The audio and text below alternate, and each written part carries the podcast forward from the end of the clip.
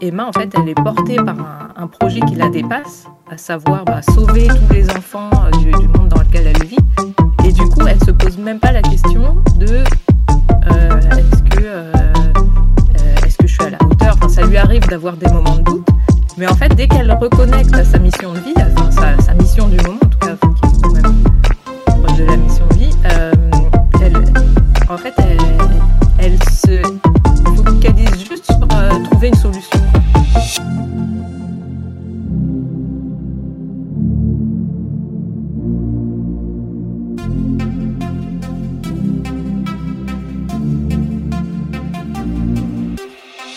bonjour à tous. Hello. Bonjour, bonjour. Et bien sûr, Wallo s'est connecté avec un mauvais lien. Du coup, oh, je l'ai pas dans mon truc. ah.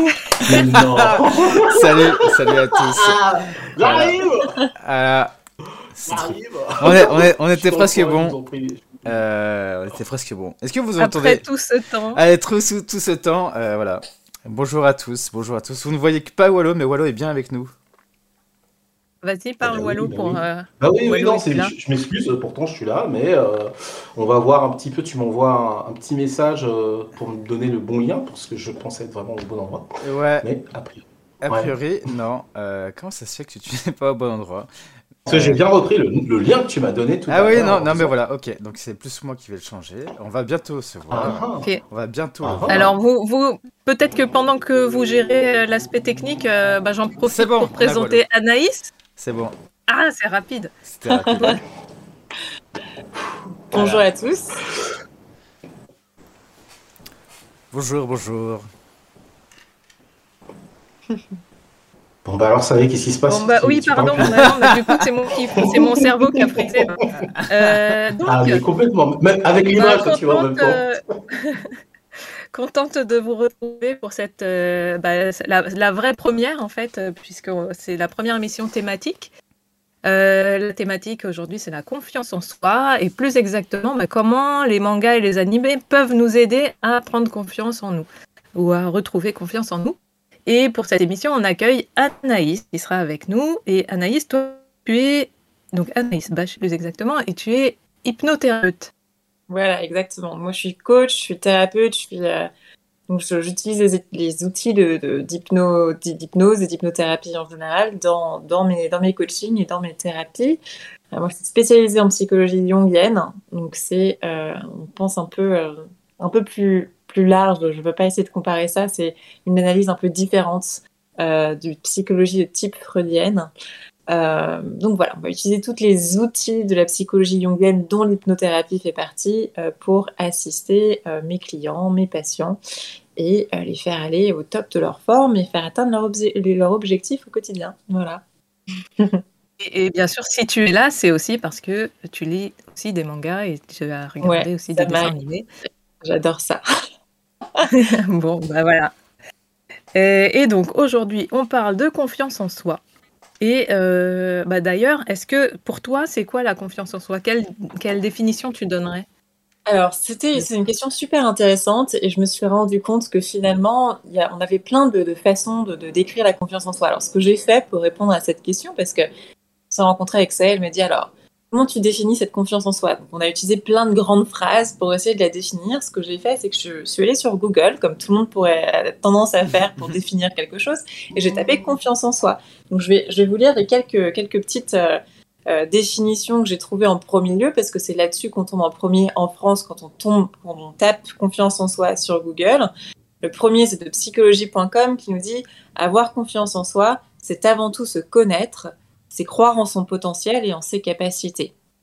Ce qui est assez intéressant, là on parle du- du rapport qu'on a avec soi-même et de sa capacité à exprimer nos talents dans ce monde. Super. La deuxième que je trouve encore plus intéressante, qui vient de madines.com, dit la confiance en soi, c'est avoir la conviction d'avoir les ressources en soi pour faire face à ce qui va nous arriver. C'est donc la capacité de se jeter dans l'action malgré les doutes. Et ça, je trouve ça très intéressant, en fait, cette, cette notion de, cette idée de venir se dépasser et de savoir que on va tous avoir des doutes, on est tous humains. Même les gens qui ont très confiance en eux, On va toujours avoir des doutes. Mais pourquoi c'est important d'avoir des doutes? À chaque fois qu'on a un doute, c'est une opportunité pour être encore plus fort, pour se dépasser encore plus, pour améliorer davantage notre confiance en, en nous. Je pense qu'on va faire un peu le parallèle entre l'orgueil et la confiance en soi plus tard. L'intérêt du doute, c'est la possibilité de se développer davantage, c'est la possibilité de devenir encore plus fort et d'optimiser de, encore notre, potentiel. Cette notion de potentiel, elle est hyper intéressante euh, parce, que, parce que vraiment, il y a ça, il y a notre plein potentiel et là, il y a notre capacité à, à le mettre en place, à l'investir et à se dépasser, à dépasser nos peurs, à dépasser nos doutes et à toujours mieux faire. Et je pense que cette progression, c'est ça l'estime de soi, c'est ça la confiance en soi, c'est d'être conscient qu'on peut mieux faire, qu'on a une capacité de se développer et c'est cette envie d'aller plus loin. Moi, j'aime bien voir ça comme un dynamisme qui nous aide à, à, toujours aller de l'avant. Et ça, je trouve ça très, très intéressant. C'est comme ça qu'on se développe, c'est comme ça qu'on grandit. Et, j'aime beaucoup cette perspective-là. J'aime beaucoup inclure la notion du doute dans, dans la confiance en soi. Mais justement, moi, j'aimerais bien inclure aussi le fait de se dire j'ai déjà réussi des choses. Parce que ça, ça, donne un socle, en fait. J'ai déjà réussi des choses dans le passé. Euh, là, bon, bah, je traverse une période plus difficile, mais il y a quand même des choses qui marchent et je vais aller vers quelque chose. Je vais aller vers, euh, vers, je vais sortir de ma zone de confort et puis, et puis je, vais, je vais évoluer, en fait. Exactement. C'est l'affirmation de ses capacités. C'est comment est-ce que j'investis mes talents, mes capacités propres dans ce monde-là. C'est prendre conscience qu'on est tous différents, prendre conscience de nos talents et parce qu'on sait pourquoi on est fait, quels sont nos domaines de compétences, bah, c'est parce qu'on sait ça qu'on est capable de les optimiser, de les mettre encore plus en avant. C'est assez intéressant parce que par exemple, tu vois, je reviens sur cette, question, sur cette notion de potentiel par exemple. Souvent à l'école, par exemple, va dire ah oui, cet élève a du potentiel, mais ne l'exploite pas. C'est pourri comme, euh, c'est hyper pourri comme, euh, comme, comme remarque ça, parce qu'en effet, on a tous du potentiel, mais si on ne nous donne pas la clé pour l'exploiter, ce potentiel, il sert à rien. Et c'est comme ça qu'on va développer notre, notre confiance, c'est par l'expérience, c'est en se rendant compte qu'on est capable de quelque chose. Cette prise de conscience-là, elle va nous permettre d'aller plus loin. Alors, ce qu'on aimerait, c'est qu'à l'école, on nous apprenne plus comment euh, mettre en avant nos vrais talents, nos vrais potentiels pour évoluer. Moi, j'aimerais bien évoluer dans un système et dans un âge où l'école, eh ben, elle sert à ça. L'école, les parents, l'éducation, ils soient là pour venir soutenir nos talents propres. Et ça, ce serait super parce qu'on évoluerait dans une société où on, sait placer nos vrais talents, nos vraies passions, nos vrais désirs et évoluer dans ce pourquoi on est fait et pas s'acharner à une tâche pour lequel on n'est pas forcément fait, mettons qu'on est nul en maths et qu'on essaye d'être quand même ingénieur parce que c'est ce que papa et maman veulent, et eh ben on va jamais réussir. Comment est-ce qu'on veut avoir une confiance en nous lorsqu'on on essaye de faire quelque chose pour lequel on n'est pas forcément fait euh, ou, pour lequel on galère, alors qu'on pourrait avoir des super talents en littérature, en philosophie, en art, quel que soit votre domaine de, de prédilection, tu vois. Et la confiance en soi, c'est ça, c'est être conscient de ses talents et les mettre au profit de notre évolution personnelle. Et là, on développe une vraie conscience de soi, une, confiance, une conscience de qu'est-ce que je peux donner au monde qui m'entoure. Et là, on commence à être, euh, à être à l'aise avec ses propres talents parce qu'on est au service de cette société qui nous entoure. Moi, je trouve ça intéressant de voir ça comme, encore une fois, comme une dynamique. On a une question bah, sur le. Euh, Pardon. On a une question sur le chat. Euh, est-ce que euh, Spring demande Faites-vous un lien entre la confiance en soi et la résilience? Alors, c'est une question qui est intéressante, ouais, parce que tu vois, c'est ce dont on est en train de parler justement, en effet. Cette résilience, qu'est-ce que ça peut être? Est-ce que c'est se dire, euh, de toute façon, je vais jamais y arriver Ou est-ce que c'est se dire, je, diagnostique exactement quelles sont mes passions, mes désirs véritables, mes rêves, mes, lieux de prédilection, et à la place de m'acharner à faire quelque chose pour lequel je ne suis pas fait, c'est choisir, comprendre ce pourquoi est fait. Et c'est pas se dire oh non j'y arriverai jamais parce que parce que parce que je suis pas assez fort. Quand on fait quelque chose pour lequel on est fait, quand on vient exploiter ses talents, la source de ses vrais désirs, de ses vraies passions, eh ben on est heureux en général. C'est s'acharner à une tâche pour laquelle on n'est pas faite qui nous rend malheureux. On se rend tous compte qu'une fois qu'on commence à toucher du doigt quelque chose qui nous passionne, qu'on adore, eh ben on n'est jamais, on n'est jamais dans l'ennui, on n'est jamais dans la, euh, dans la dépression, on n'est jamais triste de faire ça. Donc la résilience, euh, oui, c'est capable de se dire ah non, je me rends compte que je suis vraiment pas fait pour les maths par exemple, mais je suis fait pour autre chose. Cette résilience-là pourquoi pas. Mais finalement, c'est vraiment aussi prendre conscience, et je pense qu'on va toucher une, notion très très intéressante et, primordiale dans la société euh, de nos jours en tout cas, c'est de se dire attention, quels sont mes vrais rêves dans ma vie? Pourquoi est-ce que je suis vraiment fait? Et je pense qu'on est dans une société, je suis persuadée même qu'on est dans une société qui met en avant tellement les rêves des autres, c'est-à-dire que ça peut être ceux de nos parents, de nos copains, mais aussi regardons sur Instagram toutes ces, ces personnes ou sur tous les réseaux sociaux, toutes ces personnes, influenceurs, tout ça. exactement, qui vivent un certain rêve. D'ailleurs, on ne sait même pas si c'est vraiment leur rêve ou pas. On ne sait vraiment pas, pas s'ils sont réellement heureux ou pas, mais qui vont mettre en avant des certains rêves. Et pour nous, c'est facile, comme on les voit tous les jours, c'est facile de s'associer à ça. Donc, c'est faire attention, savoir est-ce que ça, c'est le rêve de quelqu'un d'autre que j'admire, ou est-ce que c'est le mien, c'est le mien à moi. C'est facile de se dire oh je veux faire la même chose parce que ça a l'air chouette, elle a l'air heureuse cette personne. Et on commence à s'identifier au rêve de quelqu'un d'autre, comme on peut s'identifier au rêve des parents qui veulent que je devienne médecin, ingénieur, avocat, etc. Ce qui est intéressant, c'est faire ce travail de retour vers l'intérieur, de retour sur soi en disant pourquoi est-ce que je suis douée? Qu'est-ce que j'aime faire dans ma vie? Quelles sont mes vraies passions? Quels sont mes talents? Et comment est-ce que je peux exploiter ça pour vivre uniquement de ce que j'aime? Et une fois qu'on vit uniquement de ce qu'on aime, en général, bah, on n'a pas besoin de résilience pour, mettre un, pour tirer un trait sur le reste, parce qu'on se rend compte que vraiment, euh, c'est là qu'on veut se donner, c'est comme ça qu'on est heureuse également. C'est en étant aligné avec ses désirs, ses passions, ses rêves propres, ses passions propres. J'ai un, ami euh, turc qui a mis en place quelque chose d'extraordinaire, qui a fait beaucoup de TED, Talk euh, là-dessus dans les, dans les années précédentes, euh, qui lui, il s'est donné, il a monté une boîte dont le seul objectif c'était d'aller voir des jeunes en leur demandant c'est quoi votre rêve à vous? Mais vraiment, votre rêve profond. En général, bah, ils n'ont pas vraiment de réponse aux premiers abords, puis ils pensent un petit peu, puis ils arrivent avec des trucs fous. Et ben, l'objectif de la boîte qu'il a créée, c'était les aider à réaliser leurs rêves. Pour une personne, c'était créer un album. Pour une personne, c'était euh, aller euh, euh, faire du galop à cheval dans une prairie, etc. etc. Et ça, parfois, c'était des rêves qui étaient très simples à réaliser, à mettre en place. Et sa société, elle a fait réaliser plein de rêves.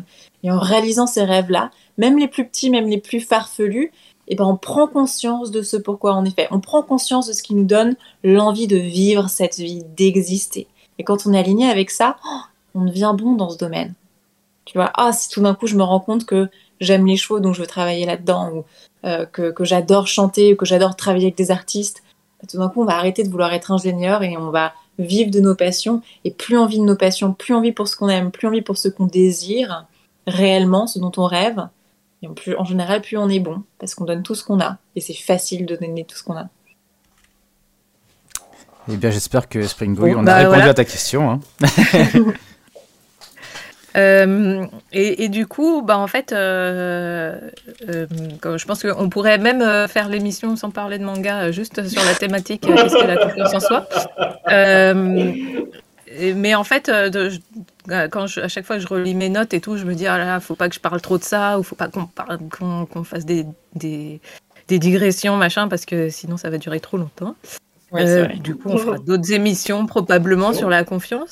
Mais donc, basé sur, quand on se base sur ces, cette ou ces définitions, bah en réalité, euh, quasiment tous les mangas peuvent parler de confiance en soi, quoi. Tous les, puisque ah on, a un héros ou des héros qui sont confrontés à, à des, des, des, challenges et des difficultés, et s'ils se disent ah c'est trop la merde, je, je, rentre chez moi ou euh, je me cache ou, euh, ou je fais rien, bah en fait il n'y a pas d'histoire. Donc donc finalement euh, on, observe des, personnages qui, euh, bah, qui évoluent et qui, euh, se cherchent, ou en tout cas souvent dans les shonen, ils savent déjà ce qu'ils veulent, mais ils vont faire tout un cheminement qui va leur permettre bah, d'évoluer et de, d'avancer vers leurs rêves. Et donc, bah, on va pas tous les lister parce que sinon c'est ça. Mais j'aimerais que euh, on se dise chacun, enfin on donne chacun quelques exemples, parce que je pense que selon les, selon les, qui on est, nos parcours, nos sensibilités, eh ben la confiance en soi, on la, enfin c'est les mêmes personnages qui résonnent par rapport à nous. Euh, la confiance en soi, elle s'incarne pas de la même manière dans les dessins animés en fait ou les mangas. Et, euh, et du coup, ben comme ça, sans trop réfléchir, je voulais qu'on se, enfin bon, on a réfléchi en vrai mais euh, quand, la première fois qu'on en a parlé, euh, l'idée c'était de se dire sans trop réfléchir, quand on dit confiance en soi, tu penses à quel personnage? Alors, Et euh, du coup. ouais, vas-y, vas-y on, va faire parler Flavien et Wallo parce qu'ils n'ont bah pas parlé. Et juste euh, ouais, rapidement, euh, ça y tu, tu lags un tout petit peu euh, au niveau de la caméra, mais au ah. niveau du son, c'est très bien, mais au niveau de la caméra, tu lags un peu. Voilà. Ouais, attends, bah, peut-être si je, ferme, si je ferme Twitch. Ouais, ce sera beaucoup plus simple. voilà, comme ça, comme ça les gens pourront te, pourront te voir et t'apprécier. Voilà, et mais moi, je pourrais pas voir les questions. ben, je, les, je les dirai, les questions. Ok. Euh, oui, alors oui, ok. Euh, moi, euh, la question, c'est est-ce qu'il y a des personnages qui ont réveillé. Si on me dit confiance en, soi et, et manga animé. Et manga, tu penses à qui? Je pense à qui? Bah, Moi, je pense à différents personnages que je vais vous mettre tout de suite, une fois que je vais trouver mes persos que j'avais préparés. moi, en fait, en gros, le, mon premier personnage que, qui, que j'ai beaucoup aimé, et c'était à l'adolescence, c'est quand je suis revenu dans le manga, quand j'ai relu les mangas. Euh, c'est le premier personnage que j'ai vraiment, qui m'a donné vraiment confiance en moi. C'est, je vais vous le mettre tout de suite, c'était pas lui du tout. Voilà. Euh, Aujourd'hui, la technique, c'est. Voilà, euh, c'était pas ça du tout. voilà, hop, je le fais un peu à l'arrache. Tac, voilà, c'est lui. Euh, je ne sais pas si vous le connaissez. je ne vois pas donc. Ah oui, que tu ne vois pas, c'est euh, Ishitaka Seto euh, dans, dans Aisu. En fait, en gros, quand, dans Aisu de Masakazu Katsura, Ishitaka, en fait, c'est un jeune adolescent qui a 13-14 ans. Et en fait, on suit un peu son aventure sur son aventure un peu amoureuse et ce qui fait aussi de lui un jeune homme. Et il y a toutes ses pensées à l'intérieur. Et c'est un gars qui manque cruellement de confiance en lui pour déclarer sa flamme à son amoureuse Yoshizuki Yori.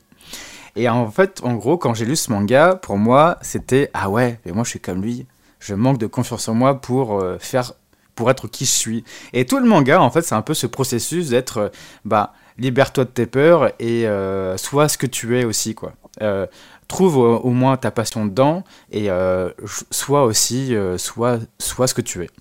Et le deuxième personnage qui m'a fait aussi avancer dans euh, dans, on va dire, euh, dans ce, cheminement. C'est un autre personnage un peu dans, le, dans cette veine-là aussi, qui est euh, assez rigolo. C'est bien parce qu'en fait, on voit directement ce que je vous montre. Sauf moi. sauf toi. Tac, c'est lui. c'est c'est Ketero dans, dans Lovina, euh, ce, ce, personnage un peu, un peu bouffon, euh, un peu rigolo aussi dans, dans Lovina, qui en fait, euh, qui, qui, si on reprend le, le contexte, Kanakamatsu a écrit Lovina il y a assez longtemps, au début des années 80, fin, fin 90. Et Ketaro Hiroshima est un jeune adulte qui loupe un peu tous ses concours pour entrer dans, les écoles, dans Todai, à Todai. Et il intègre une, maison où il y a plein de filles, euh, voilà, et devient un peu le gardien euh, de, cette maison-là. Et grâce au, fait, aux filles qui l'entourent, bon, en fait, il reprend confiance en lui. Et euh, petit à petit, en fait, il se découvre enfin, en fait, que ce n'est pas qu'un loser, qu'il a aussi des grandes facultés, qu'il est, passionné par l'archéologie, qu'il est aussi d'une grande aide pour les autres. Et en fait, il va se découvrir par les autres. Et en faisant ça, ben, il grandit, il grandit, il grandit. Et le dernier personnage, là, c'est beaucoup plus récent, cette fois-ci. Euh, c'est le personnage de... Hop, euh, je le mets tout de suite. Ce dernier personnage-là, qui est là, c'est dans Blue Period. Euh, c'est un, un, des personnages récents. Je voulais prendre des personnages anciens et récents.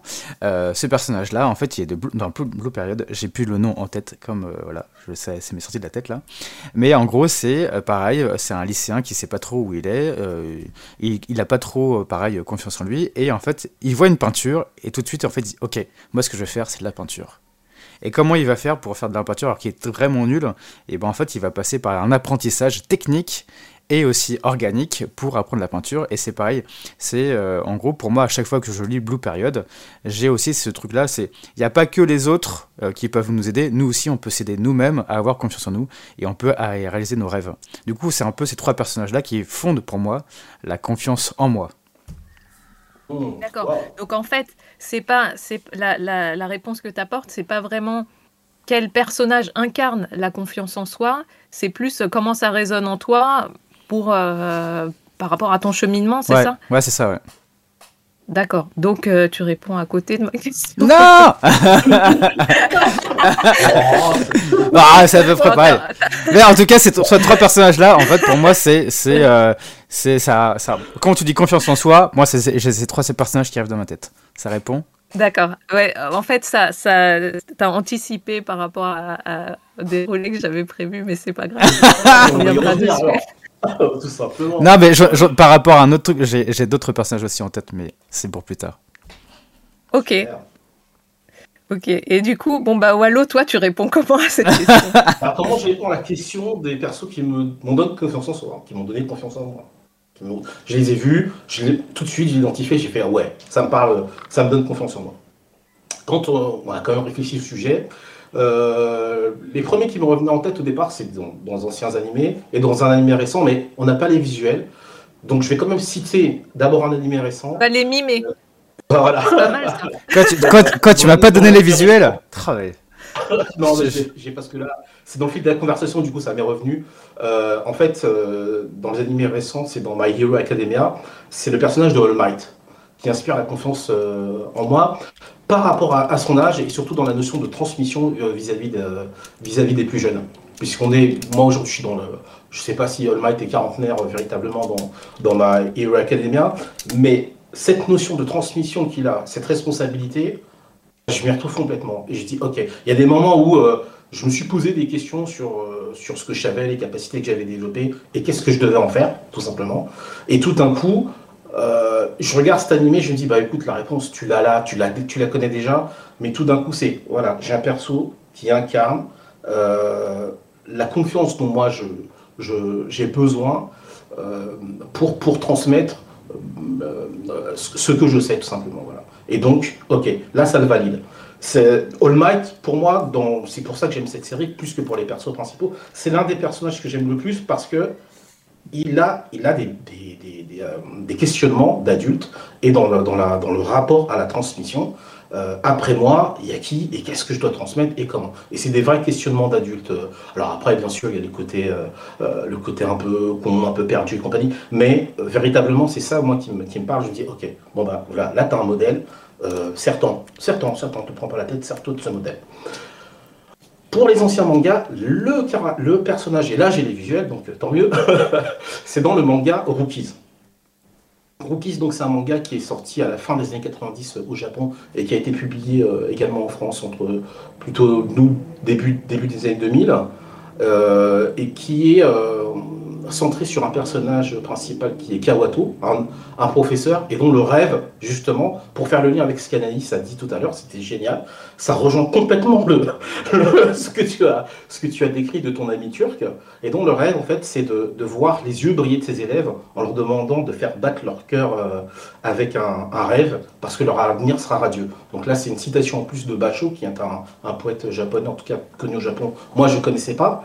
Et, euh, et ce personnage-là, justement, de, de, Kawato, et je m'en suis beaucoup imprégné. Alors même si j'avais déjà en moi toutes ces notions-là, euh, je me suis imprégné de, de Kawato, de son dynamisme, de, sa, de ce côté justement, même si j'ai des doutes, j'y vais, j'avance. J'ai confiance dans ce en quoi je crois. Les rêves, c'est important. Vous devez les développer, vous devez, on doit les développer les et les autres, et ça ne doit jamais être euh, euh, moqué. Et si on se moque d'un rêve, alors lui, il, est au taquet. Non, un rêve, euh, c'est quelque chose qui doit être défendu. Et c'est cette confiance en lui qu'il a, malgré tous les, déboires qu'il rencontre, qui me dit, j'ai mais voilà, c'est ça. Parce que c'est les, difficultés que lui rencontre, je les ai rencontrées à plusieurs reprises, et je ne vais pas vous le cacher, plusieurs fois j'ai baissé les bras, très honnêtement, plusieurs fois j'ai baissé les bras. Euh, euh, même avant juste cette émission, bah, pour moi c'est arrivé comme un Ah, superbe. Donc euh, allons-y. et, et Kawato, dans son rapport avec ses élèves, donc pour la petite histoire, il reprend en main une équipe de baseball laissée à l'abandon. Et et euh, il va redonner du souffle à, cette équipe. Il va prendre en considération chez chaque, euh, chez chaque joueur euh, un petit peu ce qui l'anime. Et il va, il va redonner du souffle à, l'ensemble de cette équipe. Et sa position, je me dis, ouais, voilà. Ok, avoir confiance en soi, c'est ça. C'est en ça que ça va parler. Qu'est-ce que je suis sorti des rails, ça y est, je suis resté dedans petit peu au début, mais ça t'a rapproché après avec, euh, avec Rookies. Eh, ça vient. c'est pas une compétition. Parce que de toute façon, on rebouclera là-dessus sur bah, par rapport à, comment, euh, bah, comment on se sert des personnages qui émanent la confiance en eux euh, et, euh, et comment, euh, bah, comment ça peut nous aider en fait dans notre vie à, nous humains. Et, et, donc voilà, c'est de toute façon tant qu'on parle de confiance en nous, en soi, on n'est pas vraiment hors sujet. Je charriais, je charriais Flavien tout à l'heure. Hmm. et du coup, bon, je vais faire un truc un peu impoli, c'est-à-dire que je vais répondre à ma propre question avant Anaïs. Mais c'est parce qu'on s'est, on, s'est calé avant. Et, en fait, euh, bah, moi, ma, ma, réponse à ma propre question de euh, quel personnage, sans trop réfléchir, pourrait incarner, enfin incarne, à mes yeux, euh, la confiance en soi, bah, moi j'ai pensé direct à Aral de Dr. Slump. mais et en fait, ça renvoie aux, enfants finalement qui se posent même pas la question de de, l'image qu'ils vont donner ou de, euh, de, de, qui se posent pas de questions en fait. Juste ils sont dans le moment présent et, euh, et, ils, sont dans le kiff quoi et ils font, ils font leur truc. Et en fait, Aral, c'est ça. C'est euh, un peu l'archétype de l'enfant. si on, reparlera un peu d'archétype tout à l'heure. mais ouais, voilà, pour moi, cette énergie-là, c'est quelque chose qui est très proche de ce que je perçois dans, la confiance. Et après, comme personnage plus récent, euh, il y a aussi Emma dans euh, The Promised Neverland. Euh, et là, je raccroche aussi par rapport à ce que disait Anaïs dans la, dans la définition de la confiance en soi, et puis aussi ce que tu disais, Wallo, sur, sur bah, le personnage qui, qui t'a inspiré là, dans Rookies. C'est que Emma, en fait, elle est portée par un, projet qui la dépasse, à savoir bah, sauver tous les enfants euh, du, monde dans lequel elle vit. Et du coup, elle se pose même pas la question de euh, est-ce que, euh, est-ce que je suis à la hauteur? Enfin, ça lui arrive d'avoir des moments de doute. Mais en fait, dès qu'elle reconnecte à sa mission de vie, enfin sa, mission du moment en tout cas, qui est quand même proche de la mission de vie, elle, en fait, elle, se focalise juste sur trouver une solution. Et en fait, finalement, elle est dans une dynamique qui transcende le fait d'avoir confiance en soi ou pas. Et, euh, et du coup, ben, ça, ça me parle aussi beaucoup. C'est quelque chose que, que, que je trouve beau. Quoi. Et, euh, et dans le même manga, il y a un autre personnage, euh, Norman, qui, qui, qui a aussi une forte confiance en lui parce qu'il il fait partie des meilleurs aussi. Hein, et il a des capacités, des capacités intellectuelles de dingue. Euh, et, bon, il le sait. Et, euh, et lui aussi veut sortir de, de, du monde dans lequel ils, vivent, mais d'une autre manière. Il a vraiment une autre façon d'appréhender ce monde et de, voir le changement. Et du coup, c'est une confiance en soi qui me séduit moins, mais c'est quand même aussi de la confiance en soi. Voilà. Et, donc, je pense que avec tous les personnages de, de, manga qui existent dans les mangas et les animés, eh ben, chacun peut trouver, en fonction de là où il est dans sa vie, euh, des, des, passages de manga ou d'animé ou des personnages qui résonnent et qui viennent apporter euh, du fuel, quoi, ou du, pas forcément des réponses, mais au moins de, de, l'inspiration ou, euh, ou ouais, de, la, bonne énergie quoi, de quelqu'un, enfin un personnage dont on se dit euh, ah ben peut-être que peut-être que je pourrais m'en inspirer, peut-être qu'il pourrait m'aider. Et du coup, euh, du coup bon voilà, ça, ça, ça j'anticipe un petit peu sur ce dont on parlera tout à l'heure. Et toi, Anaïs, pour toi, toi aussi, alors, toi aussi t'anticipes. Ouais, voilà. En fait, on a tellement hâte de parler de, de, répondre à la question qu'on anticipe. mais c'est aussi important qu'on parle des archétypes.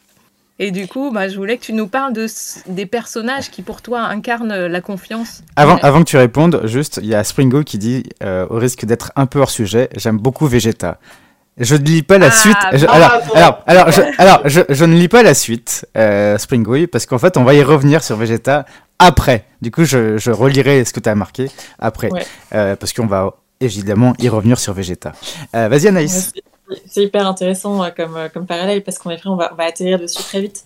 Euh, et de toute façon, je trouve que, que, ta question, ça y est, elle, elle, nous, elle, finit, elle, elle nous emmène forcément à, à, parler de personnages auxquels on, s'identifie, quoi. Parce que qu'est-ce qui appelle la confiance en soi? Bah, Qu'est-ce qui pour nous appelle la confiance en soi? C'est la même chose qu'on va voir en eux. C'est ce qui nous font ressentir finalement. C'est un miroir de ça.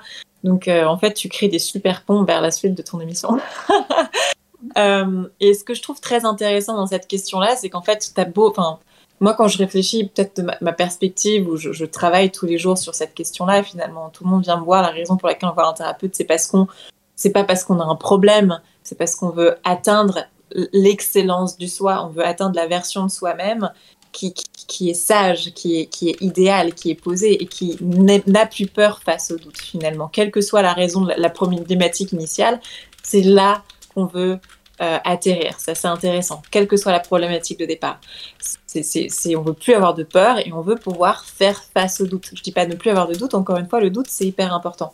Et en prenant ça en considération, tous les héros de tous les mangas que j'ai pu voir ou lire tombent au cœur de cette problématique-là. C'est une problématique qui est la guideline, qui est la ligne rouge, le fil rouge de, de toutes les, toutes les, tous les mangas que j'ai pu lire et, explorer jusqu'à présent. C'est là où je les trouve très très intéressants. C'est que finalement, la question toujours, c'est comment est-ce que j'évolue? Comment l'évolution, elle apparaît dans la force du personnage qui évolue?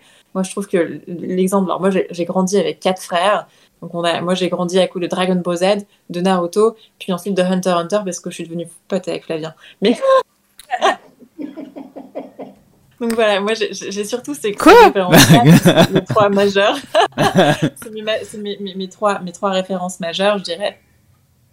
Et cette, cette question de confiance en soi, elle est là en permanence. C'est-à-dire que euh, le personnage évolue et c'est à chaque fois parce qu'il va faire face aux doutes que ça, ça devient une chance d'évoluer ou parce qu'il il fait l'expérience de quelque chose et il se dit il faut que je devienne plus fort pour atteindre mon objectif ou parce qu'il va croiser la route d'un sage qui va être un guide quelque part et qui va l'a- l'aider à aller au-delà de ce doute-là. Alors, quand on me dit quel personnage, je me dis, bah mince, comment est-ce que je peux choisir? Parce que finalement, tous les héros et tous les personnages à tendance héroïque dans tous les mangas, bah c'est ça, c'est ça qui est bien intéressant chez eux, c'est leur évolution, c'est l'évolution de leur confiance en eux qui les fait devenir plus forts, jusqu'au moment où ils deviennent, ils incarnent eux-mêmes cet idéal de sagesse. C'est là on, on atteint, on atteint la question des archétypes sur laquelle on va atterrir. C'est qu'est-ce que c'est que ce sage-là? Bah, Finalement, c'est quelqu'un qui pense avec la plus belle version de soi, avec le soi idéal, et qui est capable de faire face au doute sans avoir peur. Qu'est-ce que c'est qu'un archétype? Un archétype, c'est euh, un, ensemble d'égrégores. Donc les égrégores, c'est des, des- des pensées. C'est un ensemble de pensées qui font partie du conscient collectif et qui nous présentent un idéal, un moule, un moule d'être. C'est-à-dire qu'on a trois, trois euh, grands archétypes, pour donner un exemple, trois grands archétypes qui vont diriger, qui vont encadrer le conscient humain. C'est l'archétype de l'homme, de la femme, de l'enfant. Le féminin, le masculin, l'enfant intérieur. C'est les trois premiers archétypes, c'est les trois premières choses auxquelles on pense quand on pense à l'humain et qui vient encadrer notre conscient collectif. Il y en a plein d'autres. Il y a le sage, il y a le critique. C'est- tous ces extrêmes d'être qui font tous partie de nous et qui, vont, mettre en place notre système de croyances, qui vont encadrer les symboles de nos, vies. Voilà, c'est. Et le symbole, c'est un sous-groupe des archétypes. Le symbole, c'est, on en connaît plein des symboles. La colombe pour la paix, euh, euh, le, laurier pour, euh, pour, pour l'honneur et pour la personne qui dirige, etc. etc. La victoire. Euh, donc on en a plein des symboles comme ça. Alors les archétypes, on les voit vachement, ils sont, ils sont, ils sont personnifiés dans les mangas de façon très très claire. On a l'archétype du héros qui évolue en direction de la sagesse. On a le sage qui est déjà arrivé là. On a le euh, le méchant qui fait une qui est en pleine crise d'orgueil. Alors là, on peut parler des méchants et de Vegeta, par exemple. Ça va être très très intéressant. Euh, euh, et voilà, donc on a tous ces, personnages vont représenter ces moules archétypiques qui font tous partie de nous et avec lesquels on va évoluer au quotidien. Que ce soit l'archétype du sage, de l'orgueil, du critique, de l'enfant intérieur, donc du, personnage principal qui va évoluer, du héros qui évolue au quotidien. Euh, donc, donc, donc, donc voilà. Est-ce que je, je, perds le fil de mes pensées peut-être Mais du coup, en fait, c'est parce que c'est parce qu'il y a ces archétypes que finalement, des œuvres, ces, ces, mangas qui à la base ont été créés pour un public japonais, hein, euh, résonnent ailleurs, quoi. Que pour tout le monde, parce qu'on est humain, on arrive à s'identifier à ça, quoi. C'est exactement ça. Pourquoi? Parce que ces archétypes-là, depuis la nuit des temps, ils font partie de notre conscient collectif. C'est parce que l'humain, la, la, la, la, race globale de l'être humain, tous les êtres humains de cette planète, on a grandi avec cette conscience qui se mettait en place. La conscience de ces extrêmes, de ces moules, c'est plus fort que nous. Ça fait déjà partie de notre conscient, de notre conscience moment où on est. C'est pas parce qu'on est éduqué d'une certaine manière, c'est pas parce qu'on évolue dans une certaine société, c'est aussi ça, mais ça fait déjà partie de nous, c'est dans nos gènes, parce que c'est comme ça qu'on évalue et qu'on qu comprend la société qui nous entoure et les personnes qui nous entourent depuis la nuit des temps. Ça fait partie du conscient collectif. C'est quelque chose, c'est une donnée qui est déjà là, qui est innée. Alors pourquoi est-ce que c'est hyper intéressant dans les mangas? C'est parce que tous ces archétypes, ces grands archétypes-là qui nous permettent d'évoluer, qui, qui, qui nous font, comprendre le monde sont personnifiés dans leurs extrêmes. Donc on a toujours encore une fois cette figure de sage, du héros, du méchant qui est en crise d'orgueil.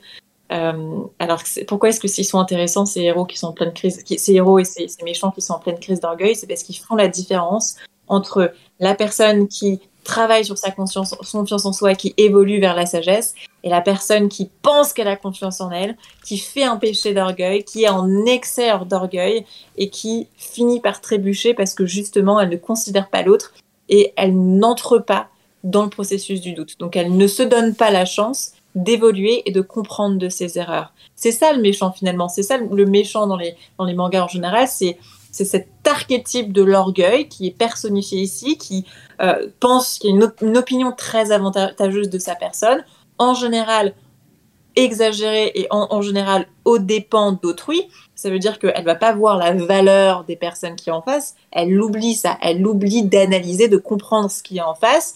Donc du coup, on pense qu'on est le meilleur, on se bat, au début on est peut-être le meilleur, on se rend pas compte que la personne en face évolue et on finit par tomber.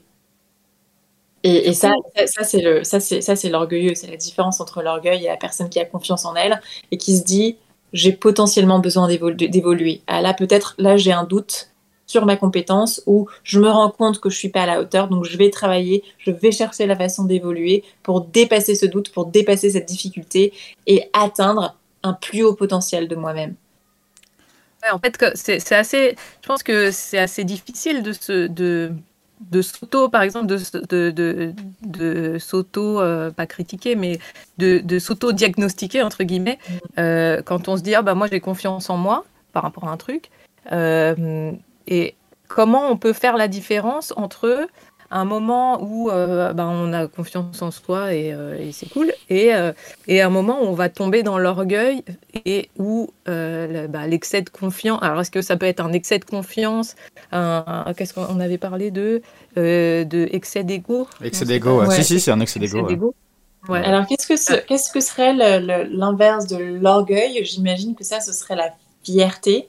Donc, la mhm. fierté, c'est quoi? Pourquoi est-ce que c'est différent de l'orgueil? Et parfois, on a tendance, on a un, on a un stigma sur le terme de fierté, mais qui n'est pas bien placé. Parce que la fierté, qu'est-ce que c'est? C'est être conscient de ce qu'on vaut et de sa capacité d'évaluer, d'évoluer, sans avoir forcément besoin de se mesurer autrui, ni de le rabaisser. C'est-à-dire être dans la considération de l'autre et le prendre comme un professeur potentiel sur le rythme, dans, dans le rythme de sa vie. Et c'est là, c'est cette humilité-là qui nous fait prendre conscience que nous, si tu as confiance, si tu, tu, tu, sais ce que tu vaux et que tu cherches toujours à évoluer et que tu respectes l'autre pour ses qualités et que tu vois en eux un professeur potentiel. Alors je dis pas qu'on veut choisir tout le monde comme professeur, mais il y a toujours ces éléments, ces personnes dans nos vies qui sont différents de nous et parce qu'ils sont différents, ils ont potentiellement quelque chose à apprendre. Et là, un, professeur, je, me permets de te couper, un professeur, c'est pas forcément un mentor, c'est pas quelqu'un mm. forcément qu'on va suivre, mais quelqu'un qui nous challenge. Et, euh, et, en fait, on se dit juste. Ça peut être euh, tout le monde. Ça peut être l'enfant de 5 ans, comme ça peut être le vieillard, comme ça peut être le voisin qu'on déteste finalement. Tu mm, sais exactement. Et ça peut être complètement. C'est tout le monde. C'est-à-dire que cette capacité de changer de casquette et de se mettre en casquette de l'étudiant pour se dire qu'est-ce que je vais apprendre de ce monde, comment est-ce que je peux m'améliorer, c'est ça la véritable confiance. C'est-à-dire que ça veut pas, c'est pas parce que quelqu'un d'autre a une qualité que nous ça rabaisse notre valeur à nous. Et c'est là on sait qu'on est au moins en route vers cette confiance-là, c'est de comprendre cette capacité d'évoluer sans avoir besoin de se mesurer à l'autre. Alors en effet, il faut une certaine confiance déjà pour arrêter de se mesurer sans cesse à l'autre. Mais ne serait-ce que prendre conscience que en, voyant l'autre pour ce qu'il est et en sachant que je peux apprendre de l'autre, c'est déjà évoluer. C'est-à-dire voir l'autre comme une opportunité et pas comme un adversaire. Voir l'autre comme une, opportunité d'évoluer. Et ça, c'est ce qui se passe beaucoup dans les mangas. C'est-à-dire que que ce soit une situation ou un méchant ou une personne, c'est prendre conscience que ces événements-là nous permettent d'évoluer. On avait pris, euh, une fois, on, avait, on avait échangé ensemble, on avait pris cet exemple euh, de la porte dans, dans, Hunter Hunter. On avait cette image à un moment, tu sais, quand euh, on entre dans la propriété de la famille de Killua, euh, un moment dans, je pense que c'est dans la deuxième saison, enfin dans un, bref, à un moment donné, il y a toute cette bande qui essaye de, d'ouvrir cette porte qui est énorme et qui est super lourde. au début, ils essayent de l'ouvrir. Gon, Gon donc qui est le, héros, le personnage principal, essaye d'ouvrir cette porte et c'est hyper dur il n'y arrive pas. Alors qu'est-ce qu'il fait? Il s'en va, il s'entraîne, il revient, il ouvre la porte. C'est-à-dire que cet événement-là, lui a insufflé l'idée qu'il n'était pas à la hauteur, mais qu'il pouvait le faire et qu'il fallait travailler pour y arriver. Alors c'est intéressant parce que Gon, il a une, mentalité de gagnant. Il se trouve que dans, dans notre société actuelle, on n'a pas tous forcément né avec cette mentalité-là. Ça ne veut pas dire que c'est génétique, ça, ça, peut être dû à, à notre éducation, à une croyance qui se transmet de génération en génération dans notre famille, à énormément de choses. C'est-à-dire qu'il y a, on estime qu'il y a, il me semble que 20% de la population qui a cet esprit de gagnant, de battant, euh, un peu inné, de se dire ah super, ce challenge me donne l'opportunité d'évoluer. C'est pas c'est pas tout le monde qui a qui, est né comme ça et qui a cette façon innée, mais tout le monde peut y arriver. C'est-à-dire que de rien qu'en se posant cette question-là et qu'en aujourd'hui avec nous là maintenant de prendre conscience que peut-être que moi j'ai pas cette qualité-là, mais que je peux y arriver, c'est déjà être en train de changer. C'est-à-dire de prendre conscience que est-ce que moi, quand je suis face à un challenge, est-ce que je me dis, euh, je, tiens super ce, ce, ce challenge, j'ai l'opportunité de peut-être ne pas réussir, mais quel que soit l'issue de cette problématique, quelle que soit l'issue de ce challenge, je vais évoluer. Des personnes qui pensent comme ça, super, challengez-moi, je vais évoluer, je vais devenir plus fort. Et il y a 80% de la population à peu près qui se dit ça fait peur, j'y vais pas. Alors si on se diagnostique comme tel, et moi je faisais partie de cette catégorie de personnes, comme la plupart d'entre nous, et ben on se dit ah mince, peut-être que c'est là le problème. Peut-être qu'à la place de penser j'ai peur, peut-être que cette fois-ci je vais me jeter à l'eau. Quand on jette à l'eau une fois, peut-être qu'on va tomber, peut-être qu'on va réussir. Et qu'on le fasse une fois, ça nous, prouve qu'on est capable de le faire, et qu'on tombe et qu'on se redresse ou qu'on réussisse, on est capable de se relever, d'évoluer. Donc ça, c'est toujours une bonne, toujours une bonne idée que de se dire ah ouais, je faisais partie de cette catégorie de population, mais je sais que tout le monde a la capacité de prendre ça comme un challenge et d'évoluer. Donc moi aujourd'hui, je décide de me jeter à l'eau. Je décide de faire un pas en avant. Alors on peut le faire tout seul, on peut le faire accompagné d'un thérapeute ou, autre. Mais cet exemple des, personnages de manga, par exemple, elle est super parce qu'elle nous donne plein d'idées de réussite. Elle nous fait comprendre la petite chose en plus qui, euh, cette, cet optimisme-là qui nous dit peut-être que je vais y arriver. Alors où on y arrive tout seul, on se dit je vais y aller, je, je vais travailler et je vais réussir. Ou et ça arrive beaucoup dans les mangas aussi, où on est désespéré et on se dit je vais pas y arriver. Et là hop super dans les mangas il y a toujours un sage c'est-à-dire quelqu'un qui a déjà compris la difficulté qui arrive et qui nous fait comprendre qu'il y a toujours un espoir il faut toujours y aller il y a toujours une opportunité d'évoluer. Donc ça ça peut être l'image du thérapeute tu vois. Le thérapeute il, incarne euh, le sage dans la vie réelle. C'est celui qui va dire ok prenons prenons le problème d'une autre façon et on va comprendre ensemble que pour de vrai on peut toujours y arriver cette figure du sage, on arrive par exemple, je sais que moi je me souviens des Dragon Ball, on, voit l'évolution de Sangoku par exemple, et à la fin, bah, il est vachement plus posé, avec l'expérience, il a appris beaucoup, et c'est lui qui va encadrer, qui va apparaître comme l'image du, du, sage pour les générations d'en dessous. Et ça, je trouve ça hyper intéressant comme évolution du personnage. On a un personnage qui était très jeune, qui a eu beaucoup de crises de foi, de soi euh, et de crises de, de doute. Euh, et parce qu'il a eu toutes ces crises-là, il a évolué en un personnage beaucoup plus posé et qui n'a plus peur des challenges, qui n'a plus peur de douter. Et dans toute situation, presque toutes les situations, en tout cas à chaque fois, c'est pas grave, c'est encore une opportunité d'évoluer, mais dans la plupart des situations, il réussit à rester ce personnage sage et ancré, euh, qui sait prendre toute situation comme une opportunité d'évolution. Super. Bah, en fait, on se laisse porter, tu, parles tellement euh, euh, bien, qu'on se laisse porter par, par, par ce que tu nous racontes. Mais j'aimerais qu'on reparle des méchants. Parce que, euh, bah, en fait, euh, on, a, on, a, rapidement parlé de, des méchants parce que, euh, bon, il y a bien sûr, il y, a, Vegeta qui est arrivé dans la conversation, des, dans, les, dans les brainstorming, et on se disait que souvent, les méchants, eh ben, ils ont l'air ce qu'on appelle alignés, c'est-à-dire qu'ils ont une, leur, mhm. une certaine cohérence, qu'ils croient dans leur truc, et, et, en fait, ça leur donne un, un certain charisme euh, et, et, du coup, bah, on se dit, est-ce que ces méchants, euh, est-ce que euh, ils ont confiance en eux ou est-ce que bah, justement ils sont dans l'orgueil, ce dont on parlait tout à l'heure Est-ce que et, et est-ce qu'il y a certains méchants qui sont plus intéressants que d'autres parce qu'à un moment ils sont touchés par le doute et dans ces moments-là, est-ce qu'ils évoluent? Donc voilà, c'est moi, je fais un résumé de, mmh, toutes mmh, les mmh. discussions que j'ai pu avoir avec les uns et les autres en amont. Et, euh, en tout cas, c'était, euh, on, s'est dit, il faut absolument qu'on parle des méchants dans cette émission. C'est un sujet euh, hyper intéressant, ouais. Bah ouais. Mais du coup, j'en profite pour dire ce qu'a dit Springouille par rapport à Vegeta. Vegeta qui était un méchant au début, comme ça, ça va lancer aussi. du coup, je relis ce qu'elle a dit. La réussite est une notion. la réussite est une notion. Ah non, c'était. Alors, il y, a, plusieurs trucs qu'elle a dit. Je vais redire sur ce qu'elle a dit sur Vegeta déjà. Au risque d'attraper hors sujet, j'aime beaucoup Vegeta. Comme on ne le connaît pas au, et au début, euh, il semble avoir beaucoup confiance en lui. Il est même but de sa personne. Mais je trouve que c'est justement l'un des personnages qui évolue le plus. Parce qu'il vit plein d'échecs, alors il doit souvent se remettre en question. Il est tout le temps dans l'ombre de Goku, mais il a réussi à se dépasser. Et ça, au final, c'est apprécier lui-même. Et ça, au final, et, après, et, à s'apprécier lui-même pour ce qu'il vaut. Et euh, voilà. Ah, et euh, elle a répondu aussi La réussite est une notion personnelle à mon sens. L'erreur est de penser que c'est une norme et donc il existe un type de réussite. Se marier, avoir un super job, une maison, etc. Mais en fait, à chaque personne son parcours et sa réussite. Mais pas facile de réussir à se débarrasser de la pression de la réussite. Mm. Voilà. Très bien, tu avais évoqué justement euh, quand on avait fait nos brainstorming également avec ça justement, c'est à travers toi qu'était ressortie cette notion du méchant euh, qui, a confiance en lui. Et j'aimerais toi que tu reviennes un petit peu dessus sur ceux que tu avais identifiés dans les mangas qui euh, où ça a pu éventuellement t'inspirer. Parce que moi, je sais que certains méchants, et je le développerai plus tard, ont été des sources d'inspiration justement par rapport à cette forme de confiance en eux qu'ils avaient.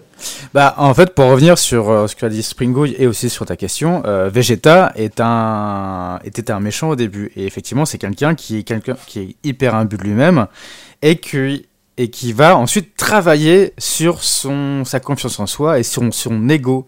Euh, il sait qu'il a une fierté, une énorme fierté. D'ailleurs, dans le, dans le visuel que je vous montre, euh, dans, les derniers, dans les Dragon Ball Super, c'est un peu un spoil. Il développe une transformation qui est le super ego.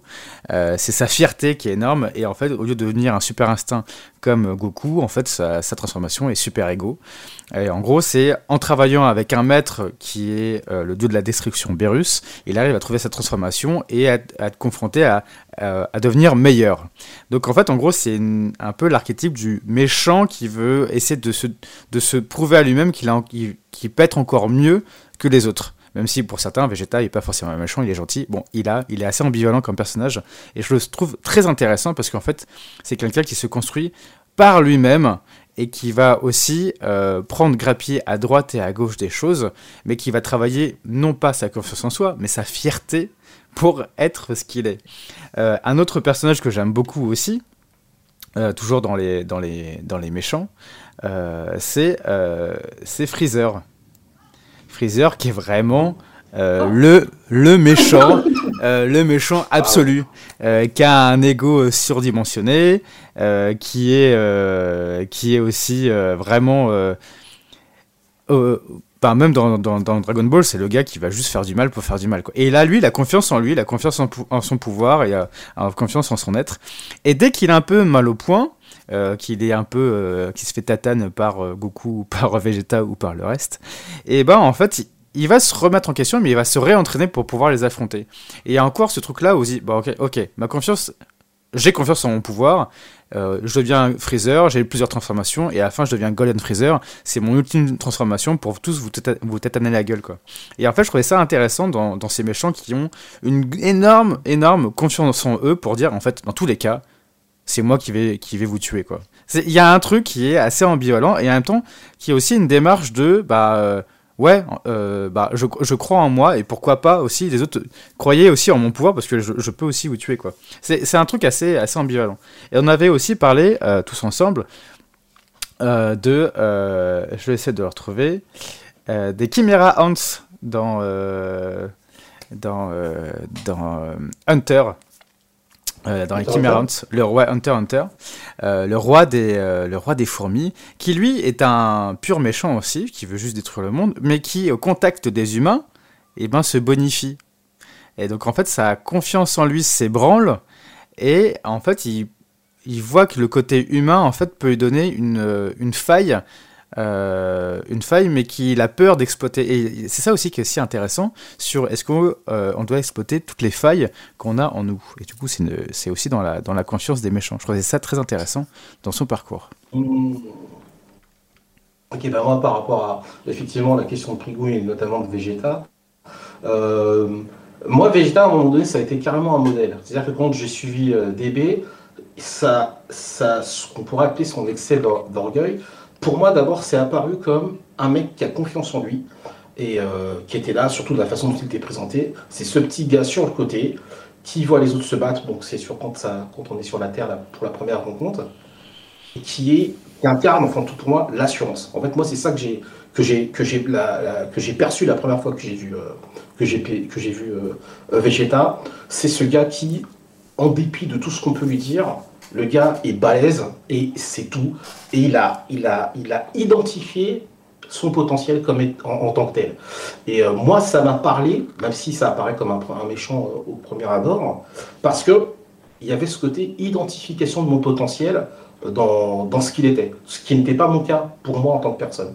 C'est-à-dire que j'ai mis beaucoup de temps à, c'était même encore, je pourrais dire que c'est assez récent, à identifier mon potentiel qu'est-ce qui chez moi est quelque chose de particulier, euh, qui est euh, magnifique, qui est un joyau, enfin appelez ça comme vous voulez, euh, et qui m'est spécifique en plus. Et quand je me suis projeté... Que, j'aime tout simplement, non? Tout, que, qui, qui, me plaît Ouais, qui me plaît. bah, même, même je pourrais pas dire que ça me plaisait parce que ça me faisait peur. Hmm. Ça faisait, c'est pour ça que ça a pris aussi du temps, parce qu'il y avait le... Putain, il y a un truc qui est, qui est ouf, qui est là. En même temps, ça me faisait peur parce que, je, comme l'a souvent dit euh, Anaïs au début, euh, tu as un potentiel, on ne t'explique pas comment ça fonctionne ou même comment tu peux l'exploiter, et ça dort, en fait. Et le jour où, tu, moi j'ai commencé un petit peu à explorer ça, bah, j'étais un peu embêté parce que j'avais pas de. D'abord, pour l'identification, ça a été vraiment plus difficile, c'est identifier. Ah, toi, ton truc, c'est ça.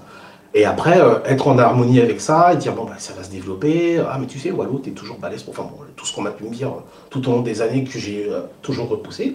Là, tout d'un coup, avec un perso comme Vegeta, j'ai juste sur cet aspect-là un perso qui arrive, qui sait tout de suite où il en est. En fait, c'est ce côté-là. Il sait où il en est, il sait ce qu'il vaut, et, et, il y va, quoi. Et puis, il te démontre dans un premier temps, avant d'être ébranlé, que, bah ouais, le mec, il est balèze, et toi, en face, tu tu me, tu me, tu, t'as, pas le niveau. Et j'aimais beaucoup cette, ce côté où, euh, on, alors c'est vrai qu'on peut vite se perdre dans, la, dans le péché d'orgueil, euh, mais je trouvais très attirant euh, ces, ces, personnages qui, qui assument d'une certaine manière ce, ce, ce, ce, côté-là. Dire, ouais, je suis orgueilleux, et en limite, bon, en étant sans vouloir être trop grossier, notamment pour notre auditoire, mais en limite, et je m'en fiche, et qu'est-ce que ça dit pour dire, ouais, et je t'emmerde. Je suis balèze, et je simplement, simplement, à un moment donné, et Anaïs l'a très bien dit, c'est que leur défaut, c'est de ne pas voir chez l'autre l'évolution qu'il a, et, de, et, de, au final, eux rester à leur niveau et être dépassés.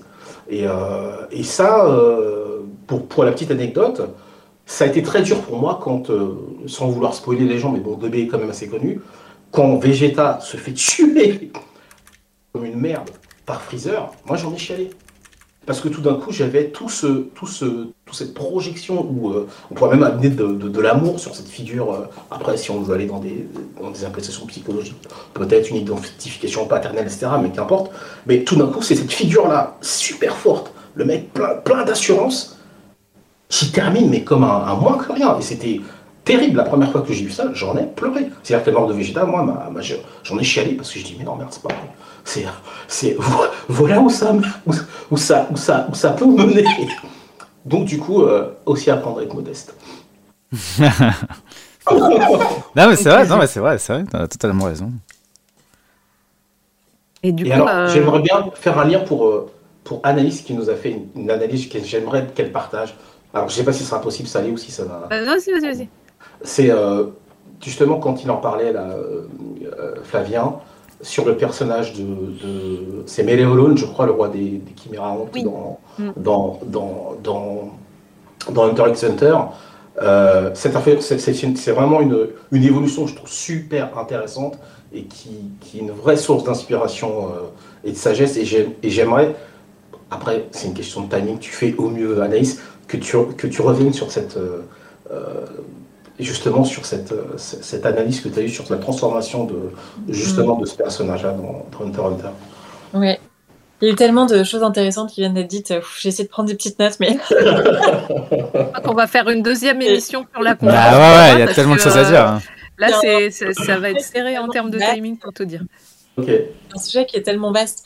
c'est vrai que ce qui est intéressant dans, l'évolution de tous ces personnages-là, mine de rien, c'est le méchant qui ne croit pas en doute, il n'évolue pas et finit par tomber, ou le, méchant qui, qui, pense toujours qu'il n'a aucune faille. C'est-à-dire que même quand il prend conscience qu'il faut être plus fort, à un moment donné, quand le combat arrive, quand il, au moment où il se laisse casser parce qu'il prend conscience que peut-être il va perdre, là, il est déjà détruit. C'est-à-dire que il a, il a, il a ce, c'est tout d'un coup, il dit Ah bah non, j'étais persuadé que moi j'étais plus fort, mais du coup il n'y a plus de ressources derrière. Et c'est là où il tombe. C'est dès que le, le, dès que le, psyché tombe, il tombe. L'autre, le, gentil en général, il a, il a un but beaucoup plus élevé. Il a une conscience du monde et une conscience de ce qu'il veut faire. La raison pour laquelle il se bat va au-delà de la preuve de soi, de prendre le pouvoir pour soi-même. En général, c'est des causes euh, humaniste énorme où c'est des euh, je vais sauver le monde, je vais sauver l'humanité, je vais sauver ma famille, je vais sauver l'objectif du combat de son évolution du besoin d'évoluer, il va bien au-delà de lui et c'est pour ça qu'au final il est plus fort. C'est-à-dire que le méchant, le but du méchant en général c'est moi, moi, moi, c'est prendre le pouvoir sur, sur, sur l'autre, c'est je veux, c'est je veux être le plus fort, je veux réussir, etc.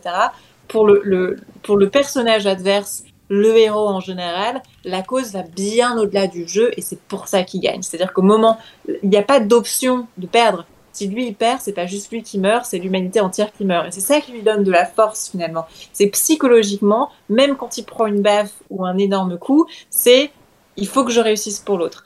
Alors, c'est ça, qui est intéressant dans l'évolution du personnage et c'est souvent pour ça que le méchant tombe, c'est parce que tout d'un coup il va prendre, quand il prend conscience que euh, il n'est pas assez fort, il est désaxé, il est tout seul et il tombe.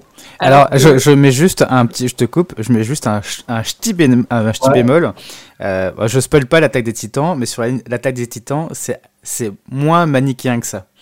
C'est euh... l'attaque des titans, c'est excuse-moi, je te coupe à mon tour. Ouais, ouais, vas-y, vas-y. Euh, mais, mais, mais en fait, euh, moi j'aimerais qu'on fasse une émission sur les perspectives, les non pas les perspectives, les perceptions parce que euh, c'est l'attaque des titans qui m'a qui m'a qui m'a euh, qui m'a alors attends je vais peut-être répondre à ça si je finis le ma pensée. Je vais peut-être aller jusqu'à là parce que moi j'ai juste je sais pas ce que c'est l'attaque des titans mais il est possible que ma réponse vienne, vienne s'attacher à ça. Euh, ce qui est intéressant dans les, dans les méchants complexes, c'est qu'en général, on commence à les aimer au moment où ils doutent. Au moment où ils prennent conscience que peut-être il y a autre chose au-dessus d'eux, c'est là où on les identifie comme à caractère humain, c'est là où on s'identifie à eux, c'est là où on s'identifie à leurs doutes, c'est là où on se dit peut-être que moi aussi j'ai été aussi orgueilleux à un moment donné, mais il y a toujours une chance de se rattraper, il y a toujours une chance de, de, de, se transformer, de se transmuter. Et quand on prend, quand le méchant prend conscience qu'il doute et qu'il a une capacité d'évoluer pour, pour, pour, pour, quelque chose qui va au-delà de soi, en général, c'est là où on commence à l'apprécier et c'est là où lui se transforme complètement. C'est là qu'est intéressant le personnage de Vegeta dans, sa, dans son évolution en entier, c'est que tout d'un coup, quand il doute, il est complètement vulnérable et c'est cette vulnérabilité qui nous touche vachement. C'est dans cette vulnérabilité qu'on se retrouve. C'est là où on est un peu déprimé en général, que nous on a un petit coup de boost. C'est un peu le parallèle qu'on a dans nos sociétés à nous. Et quand on retombe comme ça, en fait, c'est par essence et c'est par, par excellence le moment où on a la capacité de se transformer, de transformer nos croyances à l'intérieur. C'est par le doute, c'est par le questionnement de soi qu'on remet en question nos croyances et qu'on change notre monde et c'est qu'on change notre rapport au monde et qu'on change nos objectifs d'excellence et c'est comme ça qu'on évolue. Et dans le personnage, alors moi je l'appelle Merouem, il me semble que c'est son nom, une fois qu'il est plus humain, le, roi des dans... Ouais. Euh, alors ce qui est hyper intéressant chez lui, c'est que lui, pour le coup, c'est l'hyper archétype du méchant pendant hyper longtemps, parce qu'il est complètement déshumanisé, et à partir du moment où il va perdre, à partir du moment où il va, il va se retrouver face à cette vulnérabilité-là, où il est à ça de la mort, et où il tombe amoureux. Parce que c'est ça quand même, hein. c'est l'amour qui le fait, qui fait changer, c'est l'amour qui le fait transformer. Et ben là, c'est le côté humain qui reprend le dessus, parce que l'amour est plus fort que tout. C'est là où il va comprendre, par, parce que parce qu'il va aimer autre chose que lui-même, c'est là où il va se dépasser lui-même et qu'il va avoir un objectif, il va avoir une perspective de vie qui va aller au-delà de son objectif propre qu'il devient plus humain, tout humain sur la planète, on commence à s'attacher à lui parce qu'il a compris ça. Il a compris que le moi n'est pas l'objectif, que le moi et le tu, c'est la même chose, qu'on peut, qu'on peut aimer au-delà de soi. Et c'est là où c'est hyper intéressant parce que sa perspective de croyance change. C'est-à-dire que lui n'est plus le centre de tout, c'est l'autre qui devient le centre de tout. Il me semble que Merouem, ça, ça, voulait dire, je me souviens que j'avais lu ça quelque part, c'est la lumière qui illumine le tout. C'est très très beau, ça. C'est là où son prénom prend toute son essence. C'est quand il touche à cet amour profond, à l'amour qui va au-delà de lui. Et c'est le moment où on commence à l'aimer comme personnage, c'est le moment où on commence à s'identifier à lui et à ses échecs, c'est le moment où lui, il évolue profondément et il devient plus que lui-même, quoi. Et ça, c'est extraordinaire comme transformation. C'est parce qu'il commence à aimer et à s'aimer lui-même dans son humanité que nous-mêmes, on commence à le reconnaître comme tel, qu'on se reconnaît en lui et qu'on et qu'on accepte sa transformation. Non seulement on accepte sa transformation, mais on pardonne pour tout ce qu'il a fait en plus, tu vois. C'est parce qu'il devient humain, c'est parce qu'il est capable d'amour, c'est parce que lui se repentit par son amour qu'on commence à l'aimer, à l'accepter comme tel. Et ça, c'est extraordinaire. C'est le changement de ces croyances-là, cette transformation intérieure qui le fait se transformer par nos yeux en même temps. Et ça, je trouve ça magnifique comme transformation. Végéta, c'est la même chose. Quand lui, il évolue en un personnage qui accepte d'être vulnérable, qui accepte de se transformer, qui apprend de ses erreurs, il devient humain plus qu'humain. Et là, c'est pareil, on se reconnaît en lui, on commence à apprécier le personnage parce qu'on apprécie, on s'identifie à lui et on apprécie sa transformation. Et c'est génial parce que là, il y a plein, il y a plein de, notions qui arrivent ici. C'est la notion du pardon de soi, des autres, la, la notion d'évolution, la notion que tout est possible. C'est pas parce qu'on a fait eu un échec à un moment donné qu'on peut pas profondément s'encadrer de réussite et qu'on peut pas se devenir quelque chose d'autre, qu'on peut pas devenir une meilleure version de soi. Le l'échec ne nous définit pas, c'est la transformation qui nous définit, quel qui était notre, notre passé de méchant. et c'est là où le méchant devient hyper intéressant et que son évolution devient hyper intéressante. C'est parce qu'on peut s'identifier à ça et comprendre notre évolution personnelle de cette perspective-là. Et ça, c'est magnifique. Si ça vous parle. Bien, oui, oui, ça parle ah, bien. Ça y est, on en est où? Oui, bah, j'ai eu un petit happening perso euh, qui m'a un peu décroché. Euh, euh, mais ouais, du coup, on, est un peu, un peu en rush dans les timings. Je voudrais qu'on qu'on fasse un peu peut-être un, résumé, une synthèse de comment qu'est-ce qui nous permet d'avoir plus confiance en nous en nous aidant des, mangas et des animés, justement mmh. Alors, on a parlé de l'identification, mmh. le fait qu'on se retrouve dans certains personnages. Euh, on a parlé de euh, d'accepter de de, de, comment de conscientiser notre ressenti face à des challenges parce que du coup ben à ce moment-là on peut se dire ben je suis pas encore prêt donc j'y vais pas on peut se dire euh, je suis pas encore prêt, mais je vais m'entraîner euh, pour y arriver et je reviens.